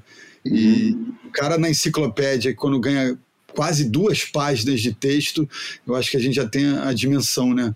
Do, da, da, grandeza da figura, né? É, isso é muito raro. O normal é um verbete de, é. de alguns parágrafos, mesmo que o cara seja uma pessoa importante, né? Então o Blake. O, o Tom Blake, cara, o Tom Blake foi o primeiro Howley aceite no Ruinalu, né? Porque é. naquela época é, tinha dois clubes, né? No, no, no, no, final do século XIX e começo do século XX, quando o surf começou a ganhar força, motivado pela, pela indústria de turismo, né? Que começou a ir cada vez mais para lá e a pagar os beach boys, do Carnamoco, Jorge Cunha, George Freese, essa turma toda para ensinar eles a pegarem onda e para levar eles para passear nas pranchas lá nos picos de Waikiki e, e Honolulu é, se formaram dois clubes, né? Um era o Outrigger Surf Canoe Club, que era um clube mais para onde se reuniam mais os Raulis, os, os mesmos havaianos de pele branca e os estrangeiros que se estabeleceram lá, ou os americanos que se estabeleceram lá, se congregavam mais em volta do, do Outrigger Surf Canoe Club, e os havaianos resolveram montar o seu próprio clube, que era o Rui Nalu. E, e o e o Tom Blake foi o primeiro Howley aceite nesse clube, mas mesmo assim com o nego torcendo o nariz, né? Só que viam que ele realmente pegava e que era um estudioso das tradições é, é, de pegar a onda havaiana e era amigo do Duque, né? E isso era um passaporte para qualquer um naquela época. É, e, e inclusive um, um, pouco tempo depois de, de ser um, um, um, pupilo tão dedicado, né? Ele chegou a ganhar do, do próprio Duque numa, numa prova de natação lá em Mar Aberto. Enfim, o cara foi aceito mesmo. E o Júlio sabe de, sabe de uma fofoca dessa história. diz, diz, o Derek Hyde, né, que, que se não fosse pelo Tom Blake estragar o surf com a quilha, né, porque o Tom Blake, o Tom Blake é o camarada que bota a quilha na prancha. E segundo o Derek Hyde, isso já foi falado aqui, né, cara? É um baita. É, essa é, a, é, é uma fake news confirmada mesmo. o, o Derek Hyde diz que o, o Tom Blake coloca a quilha na prancha para chamar a atenção do Duque, porque ele era apaixonado pelo Duque. E de fato, ele, ele, ele tem um fascínio tão grande pelo surf, pelos havaianos e principalmente pelo Duque, que aquilo ali vira uma obsessão para ele. Agora, ele, ele é o primeiro camarada a organizar a bagaça, né? Porque o, o apesar de toda a liberdade em volta do surf, e também é nessa hora que, o, que para os puristas o cara começa a estragar, o Tom Blake foi o camarada que escreveu o primeiro livro sobre surf e sobre pranchas de surf, Hawaiian Surf Riders, Surf Riders ou Surfboards? Não, Surf Riders de 1935. E ali. Comprei esse livro daquele ano lá, Júlio. Comprei esse livro da Califórnia daquele ano. Claro que não uma primeira edição. Uma edição moderna, mas de capa dura, toda bonitinha e tal, capa de couro e tal. Comprei numa safe shop lá em Huntington, naquele ano que a gente estava lá. Ele explica ali pela primeira vez, explica e ensina como fazer prancha, enfim. É, é o primeiro camarada interessado em divulgar e popularizar o surf é, de uma maneira é, menos inocente, né? Porque eu acho que tinha uma coisa. É, era inocente. Você acha que era inocente aquele negócio dos turistas ali em Waikiki, ali na beira da praia, com os primeiros grandes hotéis? Porque o, o surf começa a aparecer com os grandes hotéis que foram construídos em Waikiki, né? no South Shore lá do, de Oahu, não é isso? É, acaba, é, é uma atividade de lazer do, do extra para os turistas, né? Então é, é, é, o início de tudo. Se, é, e, e é, é, fundamental, né? A criação da indústria turística, que era uma coisa que não existia antes do final do século XIX, também é fundamental para esse para a sobrevivência do, do, do, do, surf, porque as pessoas começaram a ir para lá e começaram a se interessar por aquele passatempo dos havaianos. E, e, bem antes da participação do Duque na, na, nas Olimpíadas. É, o Duque já era um personagem célebre antes de ele pelo menos em alguns meios, né? Pô, ele foi retratado em livros do Jack London. Pô, e é preciso falar que o Jack London escrevia é, os seus livros, mas principalmente escrevia para revistas de circulação gigantesca, né, cara? Então, quando ele descrevia caras como do Carnamoke e George Fritz, é, porra, esses caras era, era um, um, um, atingia um público é que hoje em dia, porra, só através de. nem televisão mais, né, cara? É, é, o, toda, em toda casa tinha uma cópia, no mundo inteiro tinha cópias dessas revistas. A dele eu acho que até chamava The Women's Companion, era a revista que, onde o, o, o Jack London escreveu as suas descrições, as suas tentativas com o surf, que depois foram reunidas naquele volume, é, O Cruzeiro do Snack que conta as aventuras do Jack London é, no, no veleiro Snack pelas ilhas do Pacífico. Bom, encerrando o Tom Blake, o nome do livro é de fato Hawaiian Surfboards e. Surf Riders, cara. Não, é Surfboards. Então, o Surf Riders é o segundo que ele fez. Será, cara? Eu Pô, acho que é, é, o mesmo. Será? É cara, eu tenho certeza que essa Hawaiian Surf Riders. Vou botar até aqui, pegar aqui até a capa do meu e jogar aqui no, no, no nossa, na nossa área de partilha. Um contexto interessante para entender é, esse início do, do, da popularização é que um pouco antes, né? E o Duque tem a, essa sorte de, de nascer numa época da proibição, mas com, quando ele fez 10 anos de idade, é, os, os, missionários que tinham muito poder na, na, na, na troca da, da, lá da, da monarquia para a república e, e, posteriormente a anexação do Havaí como Estado americano, os missionários perderam o poder para o departamento de turismo e agricultura, né? E aí, quando a, pasta do turismo e agricultura é, percebeu o potencial do surf, enfim, investiu é, é, como se fosse uma, uma, uma peça de, assim, é, de, de, marketing para acelerar o processo de, de, do, do, turismo nas ilhas. Né? O engraçado de verdade é que o, a primeira experiência do Tom Blake foi de uma vaca. Ele não conseguiu surfar, ele tentou surfar a primeira vez. É, foi traumático, né? É. Foi, deveria ter sido traumático, mas ele ficou ainda, ele se sentiu desafiado, devia ser um cara é, extremamente competitivo e é engraçado ainda é, o fato de que o, o, o Tom Blake ele ficou é, conhecido como um grande ermitão, um cara que evitava pessoas e foi morar.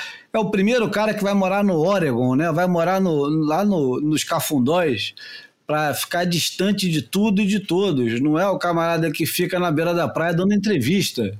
É o cara que se afasta de tudo e que cria aquela, aquela frase que é muito repetida eventual, é, quase aleatoriamente nas revistas de surf e outras publicações que, que orbitam em torno do surf, que é Deus igual à natureza. Era quase um mote dele, né?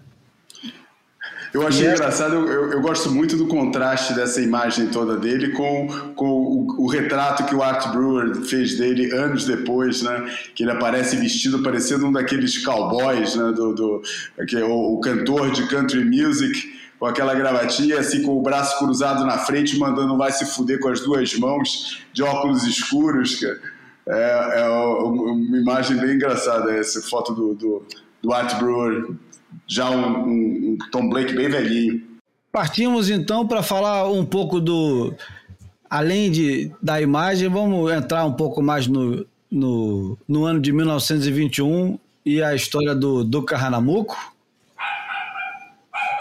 Mas essa é vinheta, hein? Hã? Essa não tem vinheta. a vinheta, Júlio, ela tem que ser o latido e essa sua frase, entendeu? Quando não é ópera, é a porra do cachorro gritando. Aí vai pro quadro, entendeu? Perfeito. Que essa é a vida de um podcaster e, em tempos de pandemia, pô. Quando foge do cachorro, foge da obra. E foge da família, né, no caso. Que já... Em 2010, eu, eu escrevi um texto sobre o Duque Carnamuco e vou ler ele aqui. Lê ele. Lê ele é ruim, né? Lê-lo. É, Lê-lo. Lê-lo-ei. Lê-lo-ei. Não é leiloei de, de leiloar, mas enfim. É de, de ir em lê-lo. Né? Manhã, tra... Manhã tranquila de uma sexta-feira, véspera do Natal de 1914, em Manly. Duke Kahanamoku chegara na Austrália no dia 14 de dezembro para uma série de exibições do seu estilo incomparável de nadar. Estilo esse que tinha lhe rendido uma medalha de ouro nos Jogos Olímpicos de Estocolmo em 1912, nos 100 metros, em cima das grandes estrelas australianas Cecil Healy, que ficou em segundo, e William Longworth. Duke foi recebido com muito entusiasmo pelo povo local que tinha, e ainda tem, enorme paixão por esportes aquáticos. Todos os principais jornais australianos deram grande importância à visita do famoso havaiano, que estava mudando a história da natação com movimentos ritmados dos seus enormes pés e mãos. Outra coisa que deixava os australianos enlouquecidos de curiosidade era o surf. E nessa manhã do dia 24, Duke finalmente mostraria como enfrentar as ondas com uma prancha e retornar à praia majestosamente de pé, como escreveu Jack London certa vez, parecendo um deus. Não foi fácil. Quando chegou na ilha continente, Todos lhe pediram uma demonstração do esporte dos reis, mas Duque não tinha prancha. Apesar da, da palavra surfing ser familiar aos, aos australianos, o surf que eles conheciam era o surf de peito e uma forma rústica de dropar ondas com seus barcos salva-vidas. Diversas tentativas de surfar como conhecemos hoje foram feitas, todas frustradas. Dessa vez, eles teriam uma chance. Faltava apenas um detalhe: a prancha. George Hudson, dono de uma madeireira em Sydney, doou uma placa sólida de uma espécie de pinho, cortou nas especificações que Carranamuco tinha orientado e o havaiano finalizou o shape fazendo as bordas, colocando uma leve curva no bico e, reza a lenda, sutil concave na rabeta. Estava pronta a primeira prancha feita na Austrália. Pesava por volta de 45 quilos, quase o dobro das pranchas que o Duque usava estava acostumado a usar a surfar na sua casa em Waikiki. A primeira surfada era tão aguardada por todos que foi disputada, disputada por organizadores e anfitriões de maneira feroz. A data pedia solenidade. Mar forte e ondas difíceis naquele dia 25. Mesmo assim, Duque entrou deitado e remando, e remando de uma maneira absolutamente nova, varou a arrebentação, virou sua prancha e desceu algumas vezes ajoelhado para ir pegando o jeito na prancha nova. Numa delas, para grande assombro, postou-se de pé, como nas famosas fotos que rodaram o mundo no início do século. O que mais os impressionava era a forma ágil como o Duque, mesmo deitado, conseguia virar completamente sua pesada prancha quando chegava lá fora e remava junto às ondas até voltar à praia sem esforço. Não fazia nem 20 anos que os residentes de Manly tinham conquistado, à custa de vigorosos protestos, segundo o jornal Sydney Morning Herald, o direito de ir à praia na hora que quisessem. Uma das coisas que mais chamou a atenção do Duque foi a quantidade de gente dentro d'água todos os dias em Manly. Vocês têm mais gente dentro d'água aqui em um dia do que nós temos em Honolulu em mais de uma semana, confessou. Isso tudo porque em 1895, um nativo de Vanuatu, Tomi Tana, resolveu dar um mergulho e voltou para a praia aproveitando a força da onda. Nascia ali o surf de peito na Austrália, ou como eles chamavam, surf shooting. Finalmente, no dia 10 de janeiro de 1915, Duque foi fazer sua grande demonstração, demonstração na praia de Freshwater. Milhares de pessoas presentes para testemunhar o grande Kahuna havaiano exibir sua arte milenar de correr ondas. No meio da multidão, uma menina de 15 anos, Isabel Lethan, estudante e nadadora do clube de Freshwater, foi escolhida por Duke, por Duke para uma rápida e improvisada aula de surf. Isabel falecida em 1995, foi a primeira surfista da Austrália. A Austrália hoje tem 13 títulos, na época tinha, né? Tem hoje 13 títulos no World Tour da ASP e 700 vitórias nos circuitos mundiais, júnior, mulheres, WCS e pranchão. Um número assustador se comparado, por exemplo, ao Brasil, que ainda nem chegou a 200 naquela época, né? Estamos falando de 2010. Escrevo isso porque ontem Dia 14 de abril de 2010, voltando de uma rápida e agradável caída na lendária Norte Narrabim, paramos na praia de Fresh, Freshwater e fomos ver a prancha do Duque de perto. Lá estava ela, numa redoma de vidro, imponente, atemporal. Talvez uma das pranchas mais importantes de toda a história do surf moderno. Eu estava encantado. Com licença, quem deixou vocês entrar? Essa área é limitada apenas a sócios do clube. Uma voz feminina nos avisou, aflita. Só queremos ver a prancha do Duque. Ainda tentei explicar. Por favor, sejam rápidos. Saí de lá indignado com o egoísmo da mocinha e com a mais absoluta prova de que a mensagem do Duque até hoje não foi assimilada nem compreendida pela maioria. Duque compartilhou seu maior tesouro com a comunidade local, lhes dando o surf como herança. O mínimo que podiam fazer era permitir que curiosos como eu, Tomás e Roberto, ou quem quisesse conhecer um pouco da história do surf na Austrália, pudesse admirar a pedra fundamental do surf australiano. A mocinha assustada, que tão gentil, gentilmente nos afugentou da sala dos troféus do clube de Freshwater, devia ter orgulho e ficar até envaidecida de ter três brasileiros ali no seu pequeno clube para conhecer o seu bem mais precioso. Paulo Francis tinha razão quando escrevia que a ignorância é a maior das multinacionais. Muito bom, muito bom.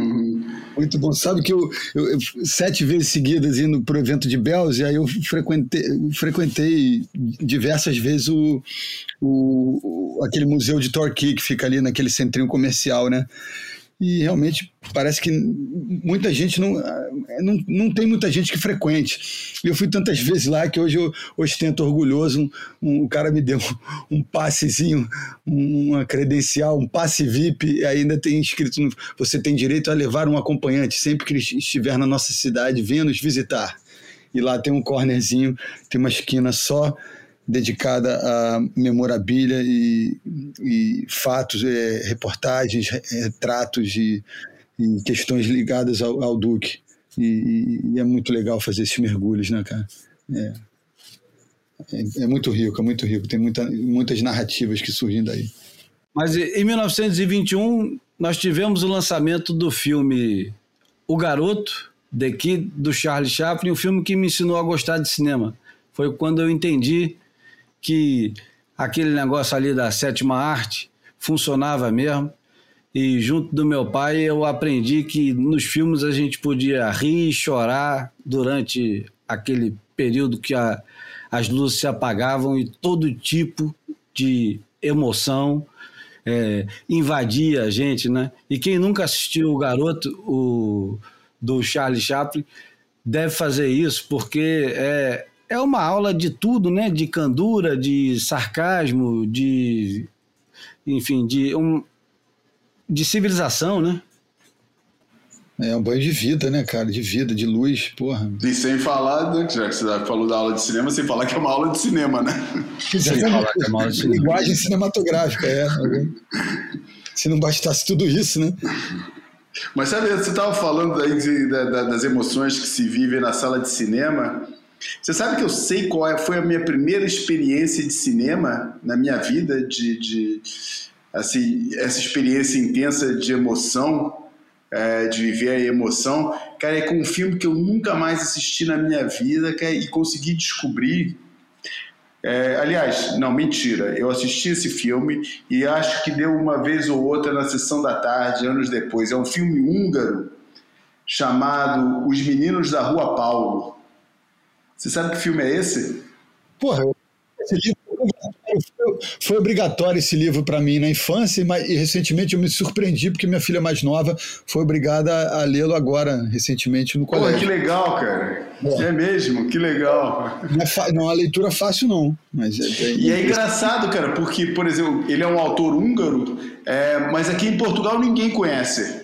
É, é, é um, eu falo desse filme, ninguém sabe o que é o filme, ninguém sabe o que é a história, ninguém sabe de nada disso. E, eu, eu, eu e vocês acabam de confirmar que, para a nossa geração, e pelos vistos para outras também, é, hum. é, um, é um fenômeno que todo mundo é, reconhece.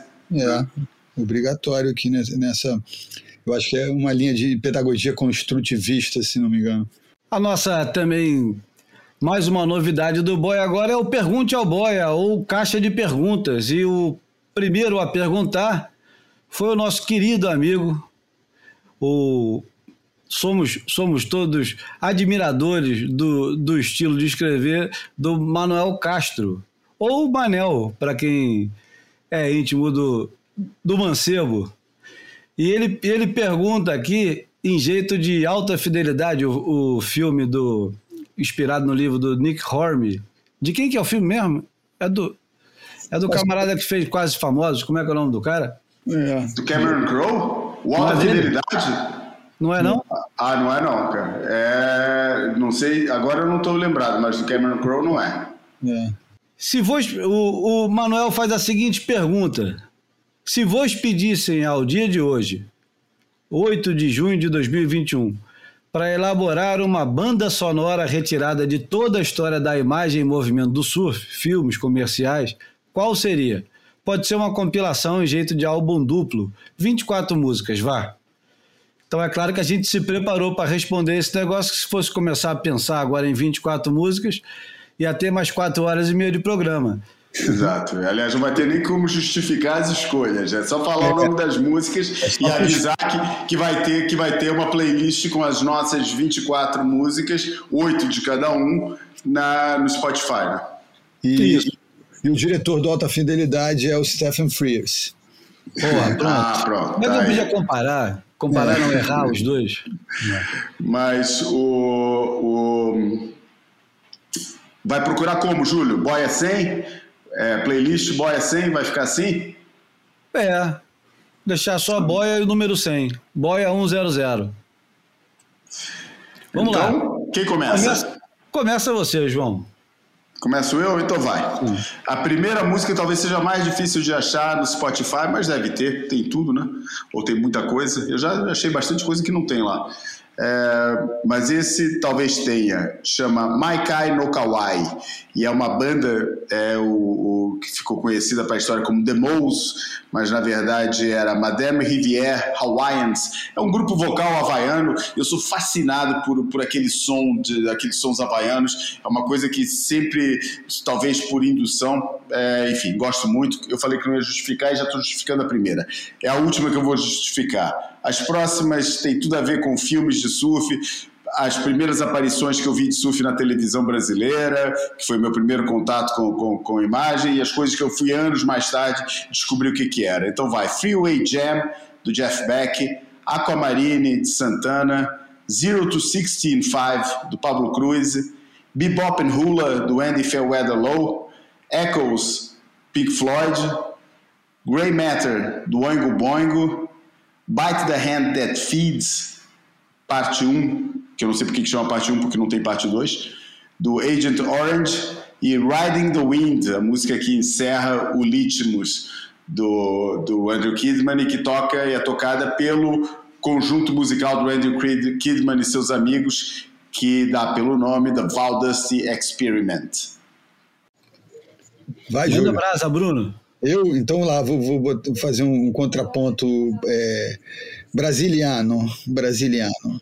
É, Wave do Antônio Carlos Jobim, Conto de Iemanjá, Baden Powell e Vinícius de Moraes, Preciso Me Encontrar, que pô, eu, eu cantava essa música para ninar minhas filhas quando elas eram pequenas e até hoje elas se lembram. Cartola, Preciso Me Encontrar.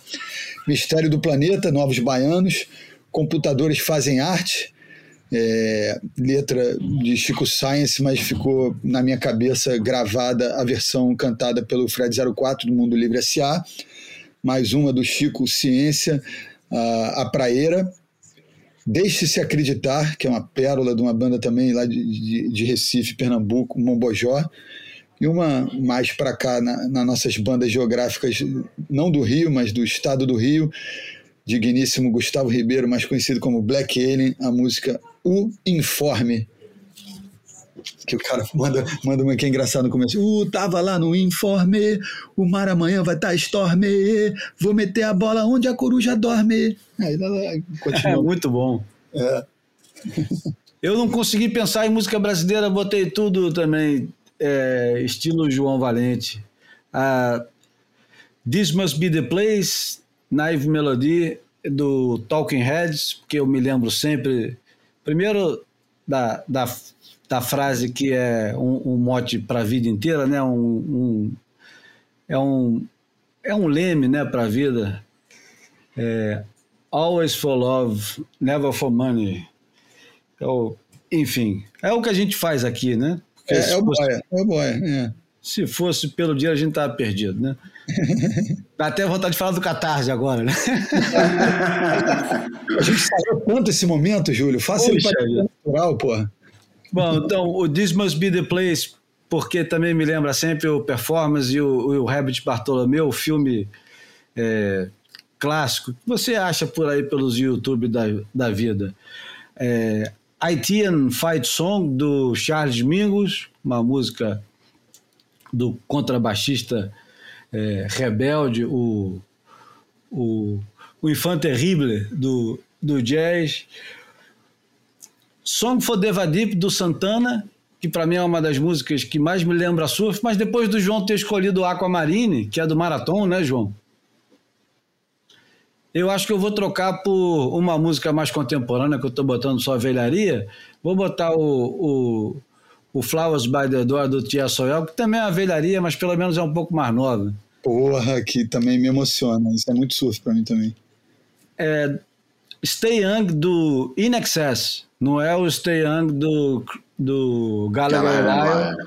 É o do In Excess que tem no eu não me lembro agora se é no Storm Riders ou se é no, nos filmes do Chris Bryston, ou Blazing Boards, ou Beyond Blazing Boards. É, o tema de Endless Summer, do The Sandals, que eu acho que é uma música daquelas que pode virar toque de campainha, toque de telefone, qualquer coisa, porque ela nunca sai da nossa cabeça. Day of the Eagle, do Robin Troll, é uma música que a primeira vez que eu ouvi eu já fiquei imaginando Sunset 10, 12 pés é, Animal, do The Farm, que é uma música do filme Innermost Limits of Pure Fun, do George Greenough. E, finalmente, é, Ocean Breeze, do Pablo Cruz, que é um, também a música que, que me faz sempre lembrar do, do Freeride. Engraçado que a maioria das músicas, ou todas, foram ouvidas vendo imagens já de surf, né? Raramente acontece de você pegar alguma alguma música que você não ouviu no meio de um filme de surf, né? Mas as minhas quantidade... são todas daí. É, não, e, e, que fique claro então, se já não ficou, que eu, eu não pesquei a, a ideia e as minhas têm a ver com surf, mas não, não foram tiradas de uma, nenhuma trilha de filme. Ah, eu, Freeway Jam, eu escutei a primeira vez, era a música que ilustrava forçadamente aquele filme que a gente comentou, aquele curtazinho que a gente é, comentou na última edição do Wayne Lynch, e era o Wayne Lynch e Maurice Cole, né? Pegando é, onda lá naquele Exatamente, e que na versão que passou no, no Esporte Espetacular, eles botaram esse som do Jeff Beck, do disco Blow by Blow, e fiquei anos procurando o que, que seria aquilo. Depois, é, Aquamarine é a única que eu não lembro, essa me lembra surf porque foi muito na, na, na, nas surf trips. É a única que eu não me lembro de ver nenhum filme de surf, mas alguém deve ter usado, porque é tão perfeita para isso. Coisa. Zero to Sixteen Five vem da mesma fonte que o Ocean Breeze, né, do Freeride. Bebop and Hula também, do Andy Fairweather Low. Andy Fairweather Low que depois fui encontrar como guitarrista principal da banda do Roger Waters, agora bem recente isso, anos 2000 ainda. Uh, Echoes, do Pink Floyd, foi aqui que ilustrou Crystal Voyager, outro filme do George Greenough. Uh, e o Grey Matter eu escutei num clipe de Pipeline, aquele Pipeline gigante de 81, que passou no Realce. É, e, eu, eu, nunca mais esqueci desse clipe que era ilustrado com Grey Matter do Oingo Boingo. É, o Bite the Hand That Feeds vem do mesmo filme que o TSOL, que é o Surfing to Summer, da Billabong, e é a parte que é, é uma música assim bem de, de é, do editor que é uma né? música parte Oemé. parte do Oemé, exatamente que Mark Richard ganha que o Almir Salazar toma toma a série, a série na cabeça e, e é uma música assim mais pós-punk é, e o Riding the Wind porra que é um, um como você descreveu na primeira das primeiras vezes que você assistiu Litmus lá em casa Júlio é, é, um hino, né? Riding the Wind é um hino é, do Valdez Experiment, que é o final do Litmus. E não colocamos punk nenhum, engraçado, né? Não colocamos nenhum Bad Religion, nenhum Pennywise. Eu ia botar, eu ia botar o Brown Hymn do, do Pennywise e tal, mas é, porra, cara, na verdade eu estava olhando para minha lista agora. Essas listas, essas listas que a gente escreveu foram feitas antes de, de gravar o programa. Eu agora não mudava quase um monte delas aqui também. E ia me arrepender de tirar cada uma das que eu botei também. Por isso, porra, não tem jeito. Tem que ser assim. Não, você... não, botamos nada do, não botamos nada do que estava certo que você ia botar alguma coisa. Eu não escolhi, porque estava certo que você ia botar alguma coisa do. É, Porra, cara, agora tá, tá, tá, me falhando o nome. Pô, que ilustrava todos os filmes do. É, do pô, só, só tá vindo na cabeça Chet Baker, mas ele fazia os nomes de filme. Bud Shank. Pô, não Ah, botou nenhuma claro. música do Bud Shank, cara, que botava Verdade. trilha sonora de todos os filmes do John Stevenson. É, Não, senhor, do Bruce Brown. do Bruce Brown, isso, do Bruce Brown. Do Bruce E- Brown. Bruce Brown pré.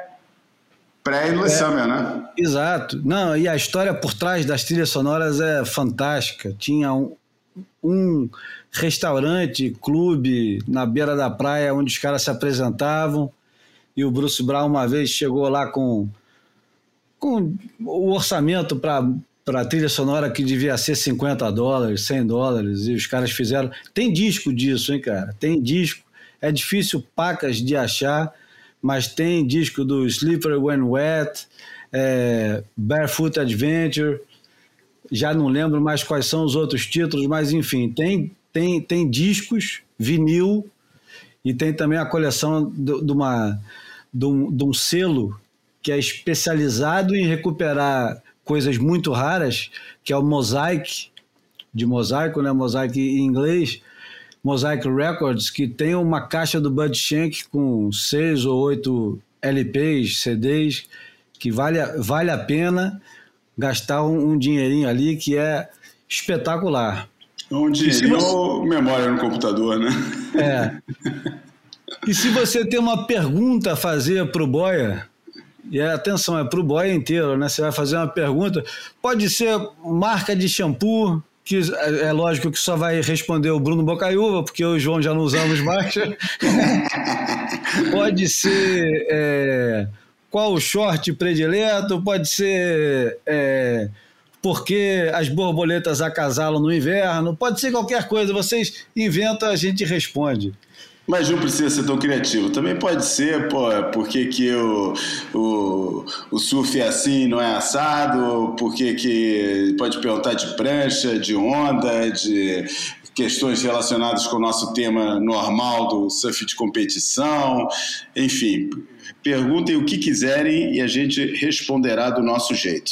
Que Isso, nem sempre será muito certo, mas será nossa a resposta. A gente esqueceu de dizer que as fotos faladas, as imagens faladas, serão publicadas no Instagram, Instagram do Boia, Boia Podcast, lá no Instagram. E vocês podem entrar em contato através do Instagram, que eu acho que é a rede social mais fácil. E, e pronto. Bom, para não perder a viagem, eu vou fazer uma rápida releitura aqui do que foi o ano 2000. A gente estava embalado, né? Exatamente. Eu vou fazer rapidinho aqui, Rony Garcia, Armando Daltro, etc. começando pelo Brasil. Em, em 2000 foi um ano é, fantástico para o surf brasileiro, porque houve um- uma espécie de renascimento do surf profissional brasileiro com o super surf. E aí, em 2000 teve o, o circuito brasileiro do super surf com feminino e masculino, com seis etapas. A primeira campeã foi a, a Tita Tavares. O Peterson Rosa ganhou o terceiro título brasileiro dele. Voltamos a ter um top 30 e tinha um, um programa na TV Bandeirantes que eu tive o prazer de, de fazer junto com a Pródigo Filmes, uma época que eu praticamente me mudei para São Paulo em 2000, fiquei oito meses lá trabalhando e o programa era do cacete. É pena que não tenha por aí tinha a gente fazia umas coisas bacanas, cara. Eu acho que a gente é, a gente brincava bastante fazendo negócio, fazia jornalismo sério, tinha uns clipes de surf no meio e, e era, era bem variado, tinha animação, tinha tudo. Era muito bem produzido, era bem, bem maneiro. Em 2000 teve um campeonato master que finalmente deu o título mundial. O Gary Elkerton na final contra o Tom Curry em Laftenia, na França. E o, o Michael Ho ganhou do Marquista na final, na Grandmaster. O, o ISA Surf Games voltou ao Brasil, em Maracaípe. O Brasil deu um banho, ganhou por equipes, ganhou na Open com o Fábio Silva, em segundo o Federico Robin, Danny Beaver em terceiro, Fábio Gouveia em quarto, Armando Dalton em quinto e Michael Campbell, vejam só, em sexto. Posso cantar aí a, a Júnior? Claro. que, é, que eu, um, tinha uma trinca de brasileiros super talentosa, né? Talentosos. Super. É, André Silva, Marcondes Rocha, Bernardo Pigmeu, mas o, o, o, digníssimo, me fugiu o nome dele, de Oahu, no Havaí. João Centeio ganhou. Joel Centeio ganhou e botou... O Marcondes ficou em segundo, o Pigmeu ficou em terceiro, o André Silva em quarto, Shawn Gosman, que mora hoje na, no Gold Coast da África do Sul, em quinto, Gilmar Silva em sexto. Olha. No feminino, a Tita ganhou com a Melanie Bartels em segundo, Sofia Mulanovic em terceiro e Alcione Silva em quarto. No bodyboard, o Guilherme Tâmega levou no bodyboard feminino a Carla Costa, no longboard Marcelo Freitas e no kneeboard finalmente o Sérgio Peixe. Foi um esculacho esse esse foi esse, esse mundial amador, né? É, e teve um dilúvio lá, em, lá em, na região de Maracaípe durante o, o campeonato. Porra, a galera ficou meio, meio isolada, ilhada lá. Mas, Você estava nesse? Não, mas tinha uma equipe grande lá do, do da Unigraf Rua, acho que o Marcão foi, meu irmão com Pedro Falcão, Serginho, Antônio Ricardo. Eu, eu fiquei aqui no Rio fazendo outras coisas, eu fui fazer outras viagens. Não, nessa não estava, não.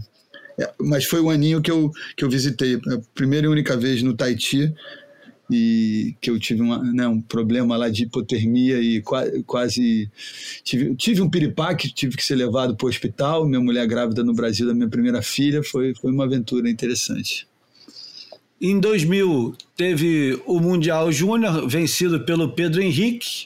Em segundo lugar, o Thiago Pires. Em terceiro, o Jamie O'Brien. E em quarto, um tal de James Noble que eu nunca mais ouvi falar. Isso aí é, é, chega a ser engraçado. Foi em Macarra esse campeonato. O, o Pedro Henrique, que era. Um, eu acho que ele era bem desconhecido na época e a, a dele foi surpreendente, né? Isso, ele era reserva. Teve uma turma que abriu mão, pigmeu, entre eles, abriu mão de, de ir pro, por esse evento para ir para o QS. E aí o Pedro Henrique aproveitou, enfim, e, e, acabou marcando a história, né? 2000 foi o terceiro título mundial do, da Lane Beachley. É, o título do Sani Garcia. O, Aliás, ele ganhou no Rio de Janeiro, como no ano, no ano anterior a esse, o, o Oquilupo também tinha ganho, e, e, antes também o Kelly também tinha. Todo mundo ganhava o título no Rio, né? É verdade, é, essa rolou. 97, 98, 99 e 2000. É. Ah, não, 98 que foi no Hawaii, né? 97, 99 e 2000. Tudo título antecipado. É. E no, no no WQS quem ganhou foi o Armando Daltro. É. Isso, isso faz a gente lembrar do seguinte, hum. que no WQS a gente tinha ganho é, 97 com Vitor Ribas, 98 com Fábio Gouveia, 99 com Padarates, Flávio Padarates, porque o Neco ainda vai ganhar depois mais duas, e 2000 com Armando Dalto. Quer dizer, o domínio na, na, na segunda divisão já era um absurdo, né? Absurdo. O Neco depois fez o BI 2003, 2004, então assim, a, a fila foi longa. Bom, e WQS foi também, né, já que falou do WQS, foi o ano que Thiago Pires alcançou um resultado impensável naquela época, no, no contexto do surf português da época, que foi ficar em segundo lugar em Sunset, ah, um é? Sunset de responsa, grande, é. pô, sendo não só é, ficando em segundo lugar, mas sendo de fato o surfista do campeonato, né? É, ficou em segundo lugar, perdeu para o Sani Garcia, que estava com a bola toda esse ano. Dizem que, que, que teve o dois jornalistas americanos, o Jason Bort e o Steve Barilotti, que me, me falaram é, off the record que acharam o resultado roubado, que eu sempre perguntei, pô, mas tu não é jornalista, por que, que você não escreveu isso? Ah, porque o Sani Garcia, enfim. é, mas é, acharam que foi roubado, quer dizer, que foi mal julgado, que pô, né, deram pro, pro, pro, pro Sunny, mas pô, que arrebentou o moleque pegando é, porra, todas, pegando pegando os melhores tubos, e que depois, através disso, também ficou em terceiro lugar na primeira lista do Top 100, que a Surfer publicou poucos meses depois, do, dos melhores surfistas do mundo abaixo de 21 anos, e o, o Saka surgia no terceiro lugar e enfim, foi aquele momento ali pra gente daqui em Portugal foi um negócio totalmente impensável, né, cara? Porra, ver o moleque de repente ir lá na, na maior arena, na arena de Sunsetica, ficar em segundo lugar, foi um troço incrível. Não, seríssimo. E com o nível de surf que ele apresentou, foi pô, impressionante foi o equivalente ao sexto lugar do PP no Pipe Master de 76, né? Uma coisa... Foi o nosso momento, foi o nosso momento PP, foi com certeza, cara. É. E, e, tem que destacar, ele, o Andy foi o terceiro colocado desse evento, né? Então, assim. Verdade. Duas é. vezes o Saka ganhou do Andy. Na semifinal ele passou em primeiro e o Andy em segundo. E depois na final, Saka em primeiro e Andy em, eh, Saka em segundo e Andy em terceiro e Zane Harrison em quarto. É, é. Bom, é, curioso, outro dia eu esqueci de mandar um abraço. A gente não é muito de ficar mandando abraço, mas eu vou mandar um abraço porque afinal de contas, o, eu recebi uma mensagem de um cara com sobrenome Rondinelli. Eu falei, não é possível, pô, tu não pode ser sobrinho do, do Deus da raça. O cara falou, é meu tio.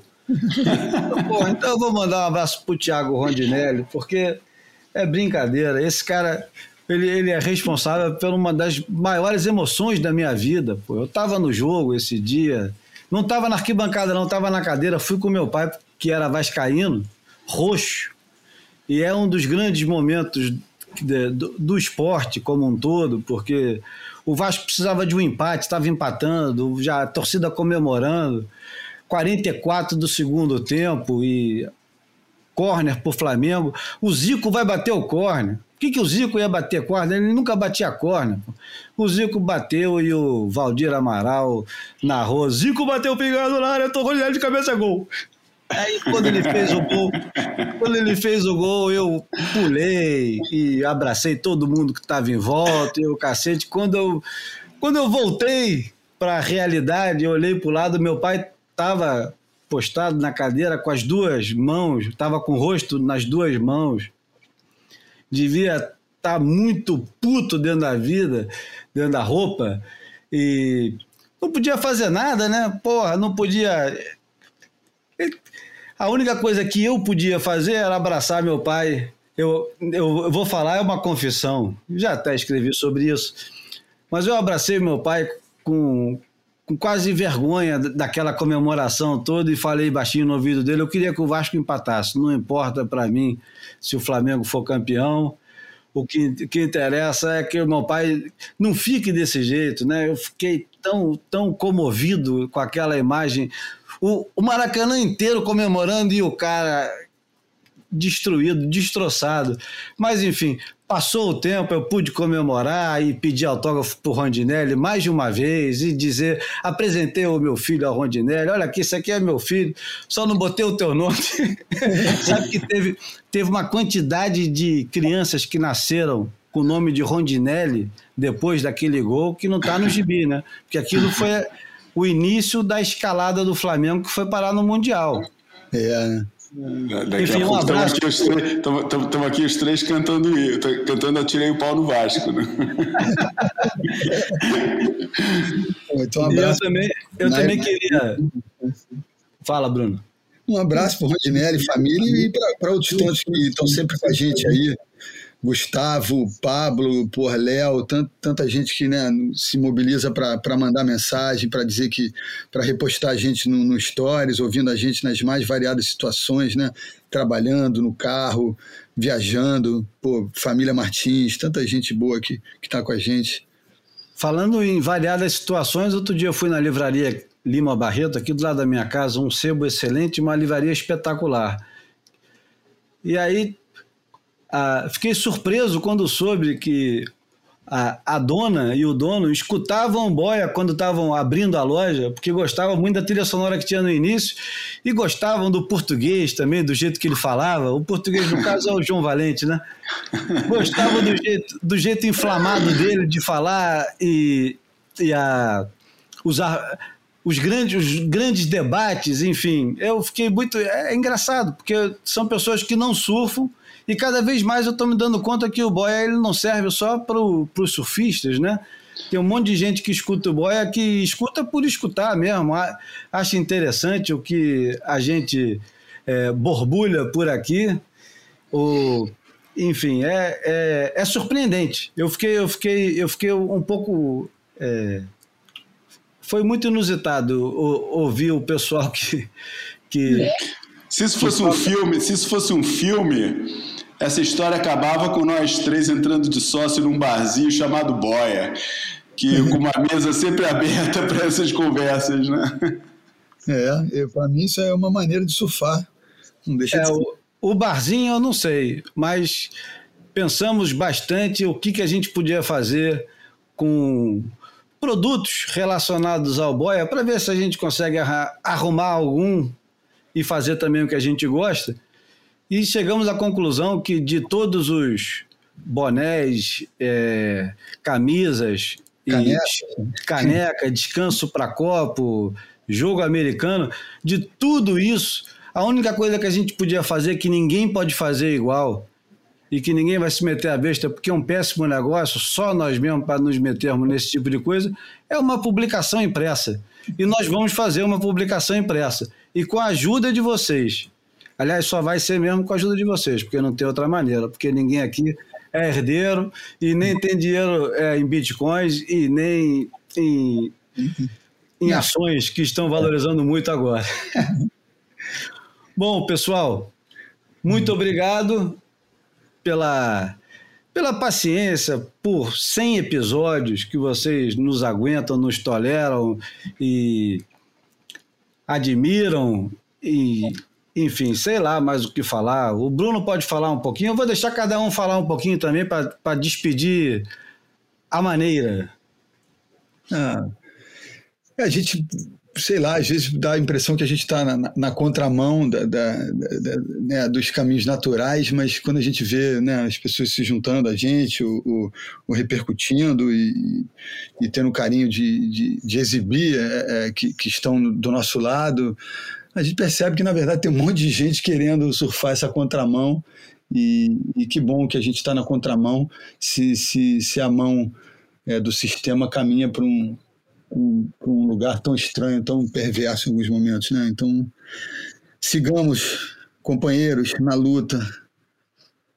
Ah, vocês todos mandaram seus abraços, eu vou mandar abraços para alguns ouvintes que eu sei que são fiéis é, nossos, aliás, sei muito mais do que aqueles que eu vou ter tempo de dar um abraço, mas, pô, aqueles que, inter, que, que interagem com a gente, pô, Reinaldo Andraus, Dragão, me emociona a forma apaixonada como ele comenta é, todos os episódios, as informações valiosíssimas que ele partilha com a gente.